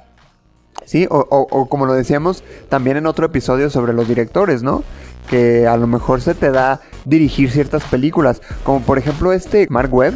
Ese es un buen eh, director de películas románticas. Incluso en The Spider-Man 2 nos dimos cuenta de eso. O Taika Waititi, es un muy buen director, pero no le des películas de superhéroes, ¿sabes? Esa es, la cuestión también, hay que ver hasta qué punto. Eh, y, y nomás para que se entienda lo, buena que puede llegar a ser la película en cuanto a las actuaciones, yo considero realmente que, y tomando lo que se ha hablado ¿no? sobre Tom Holland, que la actuación de Tom Holland no es la mejor de la película, entonces eh, las demás tienen muchísimo que aportarle a la película, lo que la hace eh, bastante, bastante buena. Cierto que fue el momento de Tom Holland, afortunadamente pronto, de demostrar que no es solo un, no solo Spider-Man, sí, que puede hacer más cosas. Eh, sí, en algunas ocasiones se tarda mucho. Qué bueno que, que apareció aquí, pero las demás actuaciones estamos hablando de actores con, con bastante experiencia y que, y que han demostrado que fuera del encasillamiento pueden hacer cosas muy buenas. Entonces, eh, pues va a estar ahí el Netflix, entonces se la pueden ver sin ningún problema. Altamente recomendable. Y otra de las, pues no sé si decir mejor, porque la neta no la he visto y no me dan ganas. Uy, perdón. es la película de Tenet, de Christopher Nolan. Que creo que pues fue una, una película muy extraña. Sale Robert Pattinson también. Bueno, a ver, tú, tú da la introducción de esta película, Emma, por favor. Tú sí la viste. Es la primera película de Christopher Nolan que no me encanta. No voy a decir que es mala. O sea, las escenas de acción que van como en reversa y que van, o sea, van digamos normal, o sea, con la acción hacia adelante, pero también van en reversa a otro, o sea, está muy bien hecha, pero te haces bolas muy feo. De hecho, yo creo, yo quiero que ahorita nuestro amigo Dani, no que me explique por qué le gustó, que me explique la película, porque no manches, o sea, de- les juro que yo salí con dolor de cabeza y no dormí, o sea, me dio migraña. Tenía años que no me daba migraña. ¿No no hace mucho eso? Sí, pero te lo explica. ¿Has visto Memento con Guy Pearce? Es buenísima. De hecho, creo que es la primera que hizo con, digamos, con gran presupuesto. Es muy, muy buena y también está, es, es más menos el mismo elemento como del tiempo hacia atrás. Pero en Memento te lo explica y, lo entiendes. Le tienes que poner atención, eso sí. Pero si lo llegas a entender bien, entiendes. Yo no, al menos yo no. So- sobre todo en la parte donde, bueno, spoilers, hay una parte donde se meten, digamos, a la máquina que, que da esta. Que empieza a hacer. que empieza como a retroceder en el tiempo. Y entonces empieza a pasar que al mismo tiempo están retrocediendo y al mismo tiempo se están adelantando. Yo ahí me, me perdí. Entonces le paso el micrófono a nuestro amigo Dani. R- repito, no para que me explique por qué le gustó, para que me explique la pinche película. Ah, producción. ¡Producción! ¡Producción! Se cayó algo. Bueno, ahora sí. Este, yo creo que sí es muy difícil explicar Tenet, ¿no? A final de cuentas, no creo que sea la mejor película de Nolan, pero sí es la más propositiva. Es la que más dijo, ahí te va, ¿no? Lo que se me ocurre y lo que se le ocurren siempre son cosas bien, bien guajiras. Pero a final de cuentas, muy, muy, muy apegado a la ciencia, ¿no? O sea, en este caso, yo creo lo que lo que explican aquí es la inversión del tiempo. Es una parte de, ver no un viaje en el tiempo, sino de, no de forma lineal, no de aquí estamos ahorita, eh, hasta acá está el futuro y acá está el pasado, sino que todo está co- coexistiendo al mismo tiempo y de alguna manera puedes viajar de un lugar, de un punto A a un punto B sin que sea necesidad de que, de que haya una, una línea recta, ¿no? Que diga estás avanzando. No, o sea, puedes estar en cualquier punto o incluso el futuro puede estar en un punto antes que el pasado. Suena muy raro, pero, pero es, una, es un rollo en el que el principio de la película está en el final. Entonces, eh, has- hasta, que, hasta que ves el final de la película, no entiendes qué pasó al principio. Eso es lo complicado. Si te pierdes en algún momento, ya valió madre. Porque aquí sí, o sea, Nolan no se detiene a explicarte como mi favorita, Nolan viene siendo Interestelar. Este, en esa película, a final de cuentas, es, son temas complejos, pero que Nolan sabe- lo va explicando poco a poco, ¿no? Incluso con el este ya clásico, este, explicación de un agujero negro, ¿no? Con la servilleta doblada. De tú agarras tu servilleta doblada y la atraviesas un- una pluma y eso es un agujero negro, ¿no? Entonces aquí no se toma el tiempo de eso, aquí es vámonos a lo que venimos y la acción y de repente empiezas a ver cómo un carro va de estarse volcando, regresa a estar normal, una bala de, de estar ya impregnada en el cristal se regresa a la pistola. O sea, eh, eh, son rollos como que al principio te quedas como que chingado estoy viendo, pero al final hace sentido, ¿no? Y te está explicando un bucle. Al final de cuentas está explicándote un bucle de una historia en la que el final es donde va empezando la relación de estos personajes, tanto de Pattinson como como el protagonista, que ahorita no recuerdo su nombre, este, pero va explicando cómo empieza su relación para que al final lo del inicio tenga sentido de por qué están ellos ahí. Entonces, si es una película mínimo tienes que ver unas dos, tres veces para que entenderle. Incluso yo salí y me puse a ver un video de explicando la película. Eh, ajá, entonces ya que le dices, ah, ok, pero a final de cuentas sí, sí, sí, sí es complicado entender, pero no, está, no es porque sea mal hecha, sino porque básicamente sí es está todo el tiempo ahí viéndola, viéndola. Pero yo creo que es, es- es algo que, que chido que sí la sacaron a final de cuentas en cines, a pesar de todo, porque verla en IMAX, verla en tu pantalla es una cosa, es otro rollo, de verdad. Si tienen la chance de verla ahora ya salió en digital, si la pueden ver en la mejor pantalla, la, la pantalla más grande que puedan, este es una experiencia muy muy chida. Visualmente puede que no la entiendas, como aquí mi compañero Manuel dice que se perdió en algún punto, no importa, está muy buena visualmente, te quedas de qué chingados. es algo como el origen, pero, pero que juega con el tiempo de una manera muy bizarra. De hecho, en el mismo tráiler te lo dicen, ¿no? Cuando se acaba el tráiler y sale el título de Tenet, escuchas a uno de los personajes diciendo, no trates de entenderlo, siéntelo, vívelo, algo así. Ya cuando ves la película es como, sí, sí tienes razón, porque si lo tratas de entender, Siento que los actores están como que, entonces, ¿cuál escena estoy grabando? La primera, la última y el director, tú, tú, tú actúa, tú actúa, no te preocupes, yo sé lo que hago. Y de hecho, los actores salieron a decir que no habían entendido ni madre. Que estaban esperando a ver la película, a ver si le podían entender. Fue como de, a ver, vamos a grabarla toda como es y al cine la presentamos al revés. En reversa y ya esa es la película, ¿no? Sí, incluso hay unas explicaciones en las que en los videos ponen los cuadros, o sea, eh, escenas, y las van acomodando. Ponen una línea del tiempo y dicen, esta va aquí, esta va acá, y la van acomodando para que entiendas de forma lineal cómo está la película. Es un rollo muy extraño, pero creo que es muy interesante. Es, algo, es una propuesta muy chida. A mí me gustó mucho y ojalá, este, pues, sea, pues es el único director que tiene un presupuesto tan abierto, tan así, lo que quieras gastar, que se presta todavía a hacer como películas de autor, ¿no? Que esas que a veces en festivales no entendemos un carajo, pero que se disfrutan mucho al final de cuentas. Este es ese, ese director de autor con mucho presupuesto. que a final de cuentas saca joyitas desde Batman, Origen y demás que todos queremos. Y en esta ocasión creo que es un poquito alejada de las películas que siempre hacía, que solía estar haciendo de que era de para todo el público. Aquí es un poquito más. eh, si te gusta el director, te va a gustar. Si no, no sé. Ahí dudaría. Mira, me convenciste, la voy a ver, pero sin esperanza de entender. Después me veo unos cuantos videos de explicación y ya, siento que va a ser como una especie de película de Dark. Ajá, de que no sabes lo que está pasando hasta el final y si es que la entendiste. Pero suena interesante, igual la voy a ver, ¿no? ¿Tú qué dices, Luis? No sé, yo puede que la vea también, pero no sé, tengo expectativas dudosas al respecto. Así que vamos viendo, vamos viendo. Muy bien, entonces como nuestro siguiente puesto está la película de 1917 que se estrenó a principios de este año y que de hecho ganó muchos Oscars y estuvo nominada a muchos otros. Ganó do- dos Oscars, son muchos, güey. O sea, para mí son muchos. Yo no tengo ni uno. Pero bueno, esta película a mí me encanta porque es una, es una escena corrida, ¿no? Es como una, una escena gigante, esa es la película. Y aparte está chida porque no me parece que sea otra película de guerra, como muchísimas que hay, ¿no? Sino que a mí la historia me atrapó desde el primer momento, ¿no? Y sí, sí, sí estuve como que esperando que pasaran otro tipo de cosas, pero ni cuenta me di, porque disfruté la película y sí fue como de, ah, órale.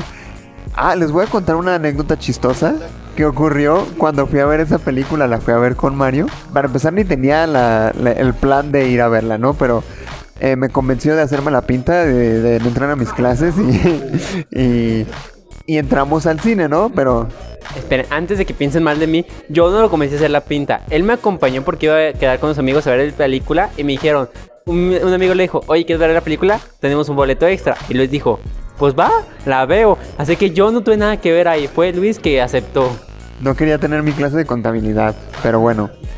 Total que entramos a la sala y todo estaba oscuro porque ya había empezado, ¿no? Entonces iba pasando yo por el pasillo y me tropecé y me quise agarrar de los brazos del asiento que estaba justo enfrente de mí había una muchacha y quise agarrarme de los brazos del asiento y me agarré de uno, pero mi otra mano la metí en el refresco de la chava.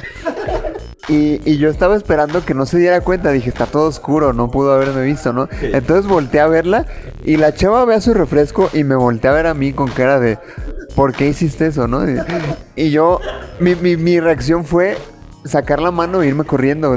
No, no, no, no supe qué hacer, güey. O sea, ni modo de decirle, "Ay, perdóname. O sea, estaba la película ya empezada y yo ahí con mis mamadas, ¿no? Entonces, Ni modo de pagarle otro. ni modo de pagarle otro refresco. y lo más curioso fue que salimos de, de- de ver la película y, y les platiqué lo, lo que pasó a, a Mario y a sus amigos. Y uno de ellos me dijo, ¿y le pediste su teléfono? Y yo así como de, güey, o sea, qué, qué interesante manera de ligar, ¿no? O sea, llegas con una morra en el cine, metes la mano en su vaso de refresco y ¿qué onda? ¿Me das tu número? O sea, eh, llama su atención porque llama su atención. Así de fácil, ¿no? Pero bueno, volviendo a la película, ¿alguien quiere comentar algo al respecto? Yo que, que no la vi, me gustaría saber realmente, a lo que dice Luis, de que no es otra, otra película de guerra, eh, cuáles son los argumentos para convencerme de que es diferente. Eh, yo, y aquí es donde puede estar la parte de convencerme, ¿no? Quizás anticipar que eh, podría ser una película donde se muestre los terribles estragos de la guerra que hace sobre un soldado, ¿no? Y cómo mostrar precisamente ese sufrimiento que viven los soldados. Y en ese sentido, si es diferente a eso que siempre vemos en las películas eh, de guerra, ¿qué muestra esta película que pueda convencer a alguien que ya vio Rescatando a Soldado Ryan y ya vio cualquier otra película sobre las guerras, ¿no? que no son de la galaxia, pues. Creo que, por ejemplo, yo que vi Salvado Soldado Ryan, película muy buena, la verdad es una de mis favoritas. La diferencia que tiene se maneja la de la- 1917, principalmente es que no se enfoca en pura guerra y disparos, que es algo que tiene Soldado Ryan. Aquí se enfoca principalmente en la misión principal de simplemente un hermano de mandar una carta a su hermano para evitar un ataque. Así de simple, esa es toda la misión. Y durante todo el trayecto de la película te va este, transportando a diferentes paisajes, los cuales se va mostrando cada uno eh, a consecuencia de la guerra, lugares que están totalmente sin tierra, así infértiles, con cadáveres, a lugares como de campos muy vacíos, a ciudades totalmente destruidas. Creo que una de las partes que me encantó de esa película es la gran imagen que te van manejando. Este, sobre todo esta escena de la ciudad destruida, te juro que es una de las mejores imágenes que se mantienen porque se va viendo a través de explosiones cómo se ve una ciudad totalmente hecha un caos a través de tanto bombardeo. Y sobre todo tiene un este te maneja el factor sorpresa porque no sabes realmente quién es ese protagonista hasta mitad de la película. Tú vas a decir, ese güey es el protagonista, ese es el güey, y no, hasta mitad de la película te lo demuestra. Entonces, una película que te va reencontando cómo se va el trayecto de un este soldado único para una simple misión. Y mientras tanto va viendo todos los estragos, estragos que ha ocasionado la guerra durante, pues, ahora sí tanto tiempo. Sí, creo que lo que dice Mario es muy acertado, ¿no? Creo que el elemento sorpresa lo saben manejar muy bien. Toda la película te tienen creyendo una cosa hasta que llega un punto donde dices, ah, cabrón, no era lo que yo creía. Y eso es emocionante porque te cambia por completo la perspectiva de lo que estás viendo. O, o sea, como que te aumenta la expectativa y te hace disfrutar más porque siempre estás, ¿y qué va a pasar ahora? ¿Qué sigue, no? O sea, pasan cosas sorprendentes y después pasan cosas aún más sorprendentes. Creo que ese es un factor importante.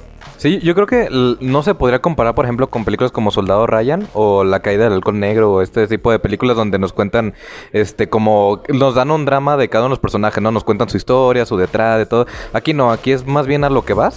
Y creo que compararía mucho con Dunkirk, que ahorita que decíamos ya de, Nolan, se parece bastante al estilo, es más bien métete como en la experiencia, ¿no? De la película. Y aquí vemos un, un viaje de a- punto A a punto B donde no hay cortes, como decíamos, es un falso plano secuencia, donde podemos ver eh, ese inter en el que, por ejemplo, las escenas que vemos de otras películas de guerra es como, ok, aquí están peleando, pero aquí se descansan, aquí van a comer y es un momento tranquilo. Aquí no hay momentos tranquilos, es todo el tiempo está pasando algo. Y, si no, no hay un disparo, no hay alguna cosa así, como dice Mario, vas viendo el escenario y de repente ves como pequeñas historias en cada punto, ¿no? Hay un tanque ahí hundido en la arena, hay unos cadáveres acá, hay un, este, los túneles. En los túneles hay minas, hay una escena de unas minas, unos túneles que está muy muy buena. Eh, siempre, sobre todo la música, yo creo que es algo muy impactante que todo el tiempo te tiene como dice, en tensión. Y la fotografía en la que hay momentos en los que no, es plena oscuridad totalmente, o sea, todo está oscuro y una bengala es lo que ilumina todo, todo el escenario mientras corre el personaje y nomás escuchas balas, o sea, nomás escuchas el resonar de los de las granadas, de las de las balas y demás y el personaje va corriendo y no sabe qué va a pasar. O sea, en cualquier momento le puede dar alguna de esas y él se siente el temor en cada punto, ¿no? Hasta que termina la película ya es como de, ok, ya me relajo. No hay un momento en el que digas, está, no está pasando nada. Entonces eso es algo muy, muy chido porque es lo que es la guerra, ¿no? Al final de cuentas no termina hasta que regresan a casa. Entonces todo el tiempo que estén ahí en cualquier punto es el campo de batalla. Entonces se me hace una película muy disfrutable, muy chida y que yo creo que la escena final... Y yo creo que va a pasar como una de las escenas clásicas del cine en un futuro. Se va a volver un clásico sin problema. Sí, yo creo que es de las películas más, este, que más te meten, digamos, a la, a la cuestión de la guerra, si no es que... Producción. Producción. Y Ahorita la mesa, güey, ya valió madre. Este, ¿qué estaba diciendo? Y volvemos a la normalidad. Ah, este, que es, es la película quizá más inmersiva, ¿no? En cuanto a la, a la guerra. Este, hay cierto, ciertos puntos donde parece casi casi un videojuego, ¿no? Hasta de, de realidad virtual, ¿no? Digamos en primera persona o segunda, sí, primera persona podría ser. O sea, porque estás viendo, al, hecho de que sea una toma continua, pues este, te, te permite ver como todo el escenario completo, ¿no? Todo es este, todo va, va corriendo a, digamos, a tiempo. Hay una escena con un, hay una escena con un avión, ¿no? Que están dos aviones, digo, tres aviones batallando. Y uno de ellos, este, cae a donde están prácticamente ellos. E- esa escena es bastante, bastante sorprendente, ¿no? Y creo que, como dice, dice Dani, va a quedar como un clásico, no solo la escena final, sino la película completa. Podría ser el soldado Ryan del, del siglo XXI, 1917. Y, y como ejemplo, no solo para películas, ¿no? Para, como ya lo decía, videojuegos incluso. Este podría ser un ejemplo para, no sé, juegos de realidad virtual, de guerra. Este podría ser como la... en qué basarse, ¿no? Qué traumático un juego de realidad virtual de guerra. Yo no lo haría, yo no lo haría. POV, eres Hitler, ay, ay, güey. Está medio cabrón, ¿no?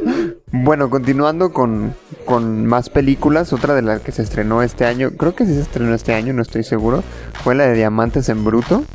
Una película de Adam Sandler que se sale totalmente del molde de películas de Adam Sandler. O sea, en esta, en esta película no es la típica donde el güey usa bermudas, hace chistes sobre eructos y tiene esposas buenísimas. Entonces, Perdón, ¿Adam Sandler fue casteado o es una producción de Adam Sandler?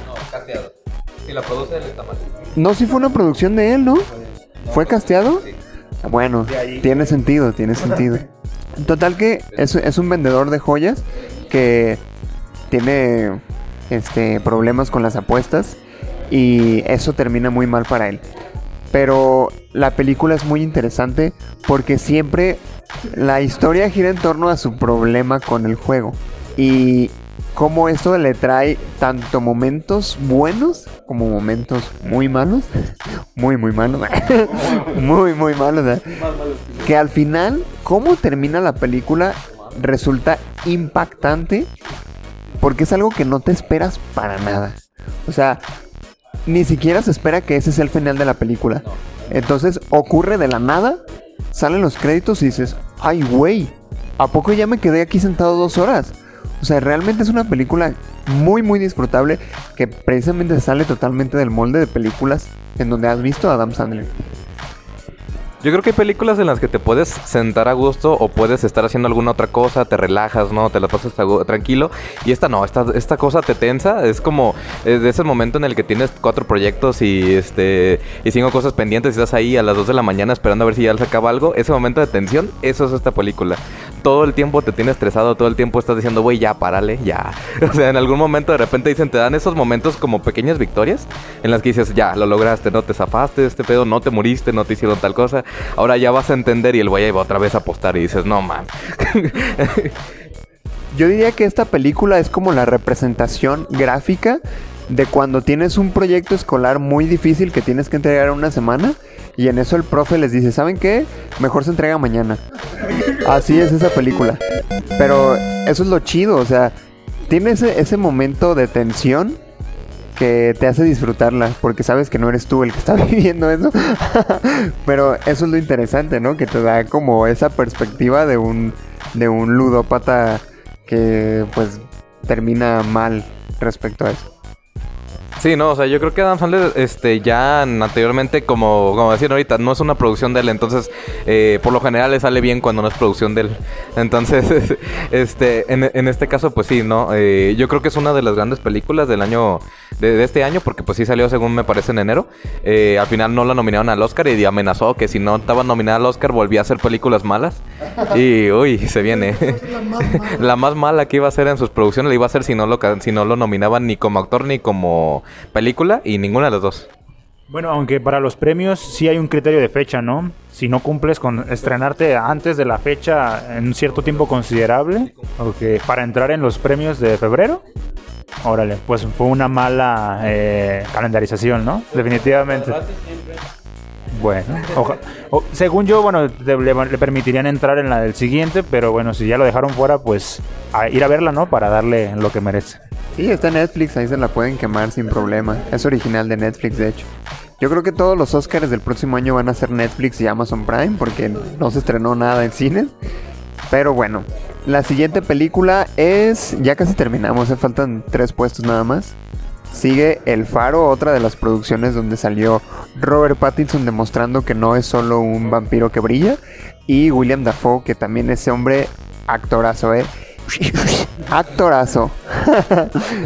Eh, bueno, yo no voy a participar realmente, no he visto El Faro. Eh, de hecho, me la reservé para verla en un momento donde pudiera apreciarla precisamente por la cantidad de personas que me la recomendó. Sin embargo, vale la pena mencionar que Robert Pattinson y William Dafoe en películas que no estén eh, manipuladas por una producción millonaria eh, demuestran una, eh, una calidad de actuación tremenda y eh, creo que aún sin yo, sin yo verla todavía puedo garantizar que de entrada cuando nos enteramos del tráiler, el reparto y la manera en la que iba a estar hecha la película ya sabíamos que era festivalera y que iba a arrasar de una u otra manera en, en cada festival, ¿no? Sí, es una película que básicamente son estos dos actores, nada más William Dafoe y, y Robert Pattinson, y los dos entregan grandes actuaciones. Este, literal, obviamente se tenían que cargar la película a los hombros porque iban a ser los dos únicos en pantalla prácticamente. Y, y te revela cómo puede llegar a ser la, la mente humana en una soledad bastante prolongada, digamos. Porque los, la película entera se desarrolla vaya, en un faro, en una isla. Hay una. William Dafoe está viviendo en una, digamos, como cabaña. Y él tenía un ayudante que le ayudaba, digamos, a cuidar la isla, el faro, este, tal. Algo pasó, algo pasó con ese ayudante, entonces él está en contacto como con una compañía, que es quien le envía al, al personaje de, de Robert Pattinson. Y desde el principio es una, una relación un poquito extraña, pero al principio es como extraña pero normal, digamos, dentro de ciertos parámetros. Pero conforme van pasando los días y las semanas, ambos empiezan, como, sobre todo Robert Pattinson, empieza como a ver cosas que ni él ni tú como espectador sabes si son, si está ya este, sufriendo algún delirio o si sí las está viendo. Este, hay una escena donde, este, creo que están cenando, si no mal recuerdo, y, y Robert Pattinson no se quiere ya comer el, el, digamos, el platillo o algo así. Y William Defoe le empieza, así lo, se empiezan a golpear. Lo avienta William Defoe contra la pared y le empieza a gritar literal hasta de lo que se va a morir. Lo, lo amenaza de, de muerte, pero todo ese, ese monólogo que se avienta William Defoe es impresionante esa, esa actuación. Este, te digo, te, te revelan pues esta como soledad tan, tan intensa que viven los, los personajes y cómo les empieza a afectar a nivel físico, psicológico, incluso sexual, ¿no? Este, empieza a, a ver ahí algunas cosas bastante, bastante ex- extrañas, ¿no? Este, es una película totalmente recomendable, hecha en blanco y negro, curiosamente en pleno siglo XXI, hecha en blanco y negro. Es el director de La Bruja. ¿Alguien vio La Bruja aquí? ¿Les gustó La Bruja? Si les gustó la bruja, van a amar el, el faro, así de simple. Yo me atrevería a decir que, que es incluso mejor que la bruja y eso que es un peliculón, ¿eh? Yo creo que de esas películas que mientras menos sepas mejor, ¿no? O sea, mientras menos tengas concepción de lo que va a pasar, es mejor. Incluso ni siquiera puedes mucho, a menos que alguien te spoilee, alguien te diga directamente pasa esto y esto y esto, no te esperas, porque incluso lee la sinopsis, ve el tráiler y yo así, yo vi, la sinopsis, vi el tráiler, me meto en la película y termino y digo, ¿qué carajos? Nada que ver con lo que yo esperaba, la verdad. O sea, se, se pone, pero no en mal sentido, ¿no? En el mejor de los sentidos. Si, si, has- si han visto alguna película de David Lynch, por ejemplo, que este señor que de repente al final te quedas como, ¿qué? Eh, en todas sus películas. Ajá, eh, en- entonces así, así es esta película, es impredecible, te salen cosas, o sea, tiene cinco o seis explicaciones para el final. Tú, tú eliges la tuya, ¿no? Aquí te da aquí no te dice cuál es la correcta, tú, eh, la que quieras elegir está mejor. Así que, así que realmente el director no se complica, dice, sí, esa es la que tú quieras. ¿Sabes qué? Como mencionaba ahorita, es el mismo director de La Bruja. Y no sé si estarán de acuerdo conmigo, como que los, el final de La Bruja como que medio te arruina todo lo que te estaba construyendo porque ya te revelan cierta cosa, ¿no? Porque toda la película en La Bruja como que te generan la duda de si existe, de si no. Y ya al final es como que te lo revelan, no te lo dejan de interpretación. Para mí eso lo arruinó un poquito. Este, y aquí como que el director aprendió de eso y ya te lo deja en el faro como interpreta lo que tú quieras, no te voy a explicar todo completamente, te lo dejo como tú quieras verlo. Y nada más como, como comentario respecto a este tipo de películas, yo creo que vale la pena no predisponerse en cuanto al formato o a la manera en la que se presentan. Porque de entrada cuando te dicen blanco y negro, a veces hay gente que se espanta y dice, no sé si vaya a ver esto. Sí, bueno, además, ¿no? Para que no mires al suelo, ¿no? A cada rato. Eh, Pero, y además por el hecho de que, de que se le considere una película eh, de arte, ¿no? O de autor, creo que no hay que tenerle miedo a ese tipo de películas porque eh, muestran cosas muy interesantes y siempre eh, tocan el, el nervio de la naturaleza humana, ¿no? En diferentes circunstancias. O sea, tratan de mostrarte cómo los límites y alcances de la psique humana en un contexto eh, distinto. Muy bien, pues una película totalmente recomendable. Como número 17. Ahora pasando al número 18. No es una película, sino que es una plataforma y estamos hablando claramente de Disney Plus. Que ya se había lanzado, pero en Estados Unidos, así que no cuenta. Y como se estrenó aquí en México hace uno, como un mes más o menos, vale la pena mencionarlo. Es una pues la plataforma que tiene todo el contenido de Disney, actualmente todo el contenido de Marvel, todo el contenido de Star Wars. Ahí está The Mandalorian, ahí están todas las trilogías de Star Wars, todas las series, los clásicos de Disney. Y bueno, eh, esta es una plataforma de, pues la competencia de Netflix directamente, de uno, no de uno, sino de el grande de las producciones audiovisuales, ¿no? Estamos hablando de Disney, un, un monstruo que, que compra todo lo que toca. pero, pues definitivamente, ahorita no tiene como mucho contenido, pero se postula como uno de los grandes competidores del streaming en un futuro no muy lejano.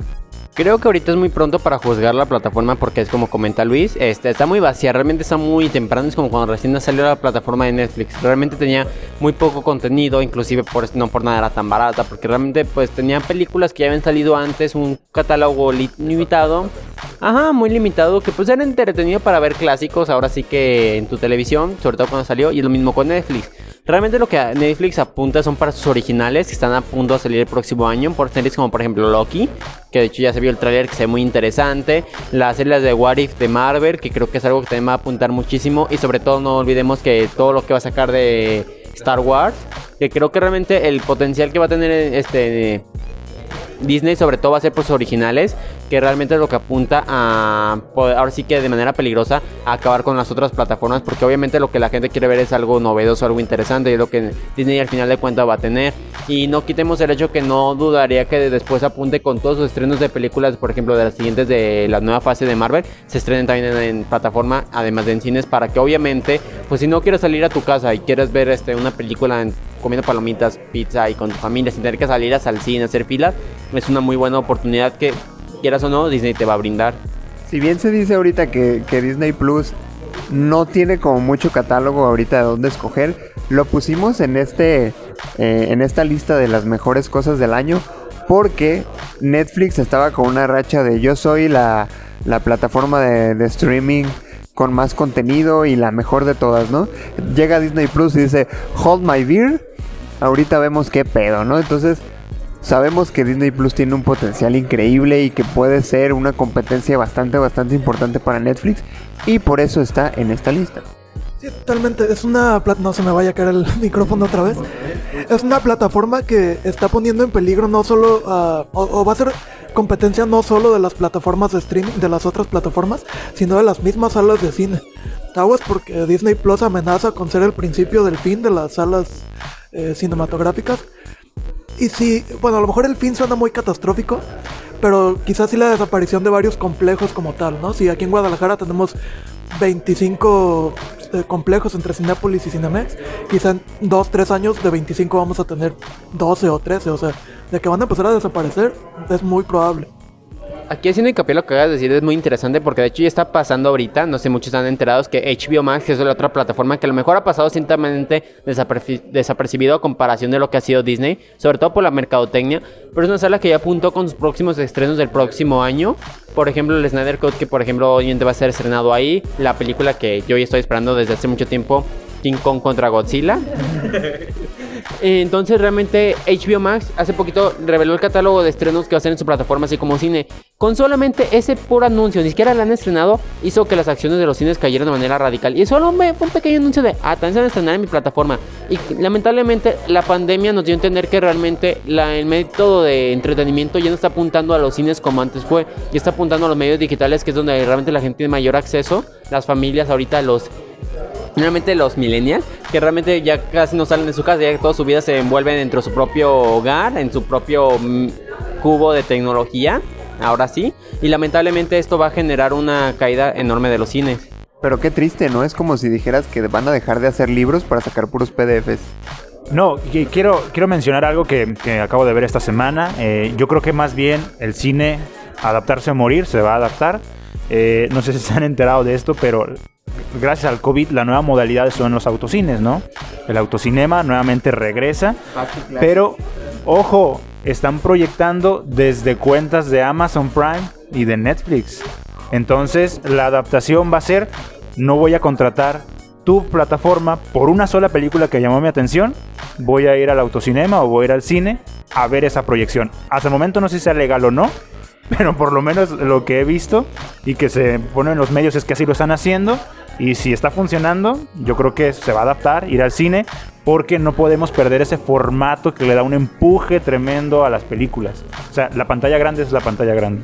No, y bueno, qué bueno que dices eso de adaptar, porque realmente también los cines ya se están adaptando. Hace poco también anunciaron que ya se pueden rentar las salas para película que tú quieras ver con amigos, partidos de fútbol, inclusive jugar videojuegos ya puedes con tus amigos, puedes rentar la sala que creo que me parece que es un aproximado de 1300, ajá, por 10 personas y puedes jugar como por ejemplo media hora, pero imagínate aventarte tus partidas, por ejemplo, de Smash Bros. ahí en el cine con tus amigos, tú solos. Ahí, no, realmente eh, creo que los cines se van a adaptar más bien como dice aquí Fernando a a que a que realmente no es que las vayan a morir también la otra opción que tienen es adaptarse porque o caen o buscan la manera obviamente de obtener todo lo que ahorita está ocurriendo a su propio cine. Y de hecho hace tiempo hablamos sobre también las nuevas modalidades que estaban abarcando con en un de hecho hay un episodio de eso en el podcast de las nuevas áreas por ejemplo las X que son este completamente ambiental ambientales ahora sí que alrededor entonces creo que aún tienen potencial pero lamentablemente esto del COVID hizo que la atención se dirigiera a otros medios Sí, de hecho yo desde hace un par de años ya, ya leía yo artículos de, especialistas en cine que decían, quizá durante la década de los 2020 vamos a empezar a, a ver que las productoras estrenen en streaming sus películas, ya no en el cine o junto con el cine, pero ellos decían durante la década, década perdón, del 2020. El COVID vino y dijo desde el 2020, ya, ahorita. Entonces sí va a ser un, un cambio de, de paradigma, exacto. Este, lo repito, como dicen ustedes, quizá no desaparezcan, quizá, bueno, este, se vayan a adaptar, por ejemplo, antes, en tiempos de nuestros papás, los cines eran enormes, el Teatro Diana que, que tenemos aquí en Guadalajara, antes era un cine, o sea, todo eso era un cine. Con el tiempo se han ido haciendo como más pequeños. Quizá a lo mejor, de alguna manera, se van a tener que, que adaptar para decirte, todavía te conviene ir al cine, puedes, o sea, algo te tienen que dar para que decidas salir de tu casa e ir al cine, ¿no? Obviamente cuando ya sea seguro. Y espero eso con ansias porque estoy seguro de que nos va a sorprender bastante. Y bueno, ahora sí llegamos al, al último puesto de esta lista. Y vamos a hablar de nada más y nada menos que la película de Mulan. Really, nigga? Yo solo tengo una pregunta hacia Mario y es ¿por qué? ¿Por qué Mulan? Por favor explícame por qué Mulan está en esta lista de las mejores cosas del año. ¿Por qué? An- antes de que hable Mario, que debe ser el único ser humano de- del planeta que, que ama esa película, yo, yo cuando hemos hablado de Mulan, Mario siempre dice, es que tienes que ver el tigre y el dragón para que te guste Mulan. Yo he visto el tigre y el dragón y no me gusta Mulan, güey. tú no sabes Entonces dame otro, dame otro argumento, güey. Este argumento es muy importante. Hace cuenta, estuve analizando realmente qué argumento decir. Estuve pensando durante mucho tiempo desde que salió Mulan y tuvimos esa conversación en ese estudio. Y realmente me dejó pensando, ¿qué cosas buenas tiene Mulan? ¿Qué puedo decir para que la gente me entienda, se convenzca y diga, Mario, ¿sabes qué? Lo voy a ver desde otro punto de vista, tienes razón, ¿por qué no lo vi así? Entonces, después de hacer análisis, estudios, no, tengo una, de hecho un pizarrón así con hilos, así conectando varios este, momentos históricos y el por qué, llegué a la conclusión edita. ¿Estás listo? Porque sí. Así de simple. no, no, pues por eso que dije, bueno, ¿qué cosa tiene bueno? Ha causado muchas risas, mucho revuelo. Y pues me ha causado mucho bullying durante mi vida. Me dificultó encontrar trabajo porque me usaron Mulan. De hecho, dentro de muchos currículums me decía, oye, ¿te gustó Mulan? Ponía que sí y me sacaban. Entonces, realmente, siendo que fue un momento muy increíble Mulan, yo digo que hubiera incluido esto en el primer lugar sobre las cosas buenas del 2019. Y no más. 2020. Si no, trasciende Tenet, queda. O sea, en resumen, Mulan está en esta lista por los loles. Así de fácil. Nada más para eso. ¿Sabes de qué manera la pueden arreglar? Que digan que es una precuela de Shang-Chi, la nueva de, de Marvel. Y a lo mejor ahí. Es que sí podría parecer. Convirtieron a Mulan en una superheroína. Lo que no sabes es que próximamente en la fase 5 de Marvel va a salir Mulan. Sí, Mulan, Shang-Chi y los cinco guerreros dragón, algo así. Sí, no, no, no, no solo a Galactus, va a inclusive ir al universo de, de DC, también va a ir allá contra Darkseid. Dice Sa in there? ¿Sí? Snyder, de Snyder, no, dijo, dijo que va a salir como en en la parte final de los créditos, que lo esperen. Y yo creo que esto se va a seguir repitiendo mientras haya gente que siga viendo las películas. Mientras Disney no le pierda, vamos a seguir viendo. Van a sacar remakes de, de lo que se les ocurra, ¿no? Siendo que Mulan, o sea, siendo honesto, Mulan, quieras o no, le perdió porque realmente el estreno no fue en cines. Porque la gente iba a ir al cine, después no le iba a gustar, pero mínimo iba a ir al cine con encima. Exactamente, 30 dólares. Exactamente, o sea, imagínate, 30 dólares a ir al cine, ¿cuánto te cuesta? No es en dólares, porque nunca Estados Unidos, porque la verdad me da flojera ir. Se me hace muy largo y digo, ¿para qué? Estoy de aquí a gusto, está haciendo frío, ¿para qué voy? Estoy aburrido, tengo dinero, tengo Bioshock, ¿para qué voy a Estados Unidos? No hay razón. pero, pero, si 30 dólares aquí este, en pesos mexicanos, pues es mucho. Ah, ir a. Y realmente que cuando cuesta aquí un. Cuando cuesta 90 pesos, por ejemplo, ir a consumir 90 pesos para salir con tus amigos, estar en tu casa, decir voy a gastar 30 dólares para ver una película que no me va a gustar, mejor la veo pirata. Y me dijeron eso. Porque tú la viste original en Disney Plus y pagaste los 30 dólares, por supuesto. Por supuesto, era Mulan, la tenía que ver. Estaba aburrido, tenía dinero, era quincena y estaba Mulan. Estaba aburrido, tenía dinero, no tenía Steam y dije, bueno, ahí está Disney Plus, ahí está Mulan, vamos viendo, ¿no? De- y, y- y en ese caso entiendo por qué la puso en, en esta lista, ¿no? No gastó 30 dólares en vano, tienen que servir de algo. Voy a decir que fue una buena película aunque no me haya gustado. Pero bueno, Aclarar que las palabras de cada miembro de Punto Geek son suyas. O sea, Punto Geek en general no se hace responsable de que a Mario le guste Mulan. Es responsabilidad suya nada más. Los ataques, por favor, contra él y ya. Hablando de eso, Daniel, ¿no me debías un póster de Mulan? Así es, tenemos, estamos a rifar tres pósters de Mulan a quien quiera, únicamente donando 30 dólares para reponer lo que perdí. Que demuestre que fue lo suficientemente valiente como para pagar 30 dólares para ver la película, se le va a enviar su póster. mira, si pagaste 30 dólares por ver una película mala, puedes pagar 30 dólares por un póster sin pedos, ¿eh? Sí, sí, sí, no, hasta tres, ¿no? Para que sea 10 dólares cada uno, ¿no? Sin broma se divida y sin bronca. Pero pues suena, suena un buen regalo de Navidad, ¿no? Un postercito de Mulan, la mejor película del año, ¿no? Dijimos Oscar seguro, sí, sí, sí. No avalado por Punto Geek. No, no, claro. Avalado por Mario, no por Punto Geek. Pero bueno, pues este ha sido nuestro especial navideño, muchachos. Antes, antes de terminar, este quiero agradecer a, a toda la audiencia que no lo habíamos hecho aquí en el, en, el, en el podcast, que hemos tenido un muy, muy, muy buen año en Punto Geek. Un año excelente, diría yo. Hemos roto expectativas, hemos estado en el top 25 de los podcasts más escuchados de México y creo que eso es un, un logro bastante considerable teniendo en cuenta que tenemos un año nada más en esto del podcasting, ¿no? Entonces, muchísimas gracias a todos los que han hecho este sueño posible. Es como ganar un Oscar. Pero pues vamos por un 2021 más fructífero, ¿no? Ya estamos planeando cosas muy chidas y pues seguiremos contando con todo su apoyo. Ojo, aquí antes de finalizar, si ponen Mulan a las que a las por ejemplo on, ah, dap, dap, ¿qué serán? ¿11 y media? 11 y media, sí, sí, supongamos 11 y media. A las 12 va a ser año nuevo, viendo lo que serán los fuegos artificiales de Mulan. sí, es que lo van a adelantar. Fuente, créeme, güey. Nada más, no es por desilusionar a Luis, pero nada más aclarar que existen 25 podcasts en todo México. Gracias por- No, no es cierto, no es cierto. Este, no, la verdad sí, este, bastante sorprendidos. Yo en lo personal sí estoy bastante sorprendido con los números. Un agradecimiento para todos los que nos escuchan asiduamente. Y si este es el primer podcast que, que escuchas, pues esperemos que, que te haya gustado.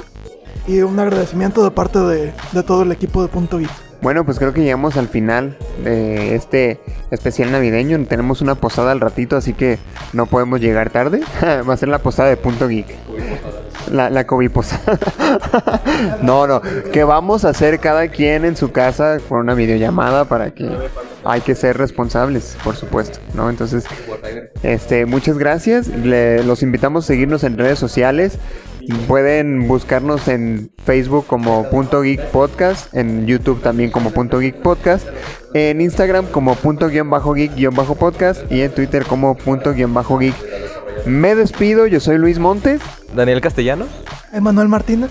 Mario López. Y Fernando Acecas. y Fernando Azecas. Muchísimas gracias y recuerden que en el 2021 arrancamos con la segunda temporada de Punto Geek. Hasta la próxima.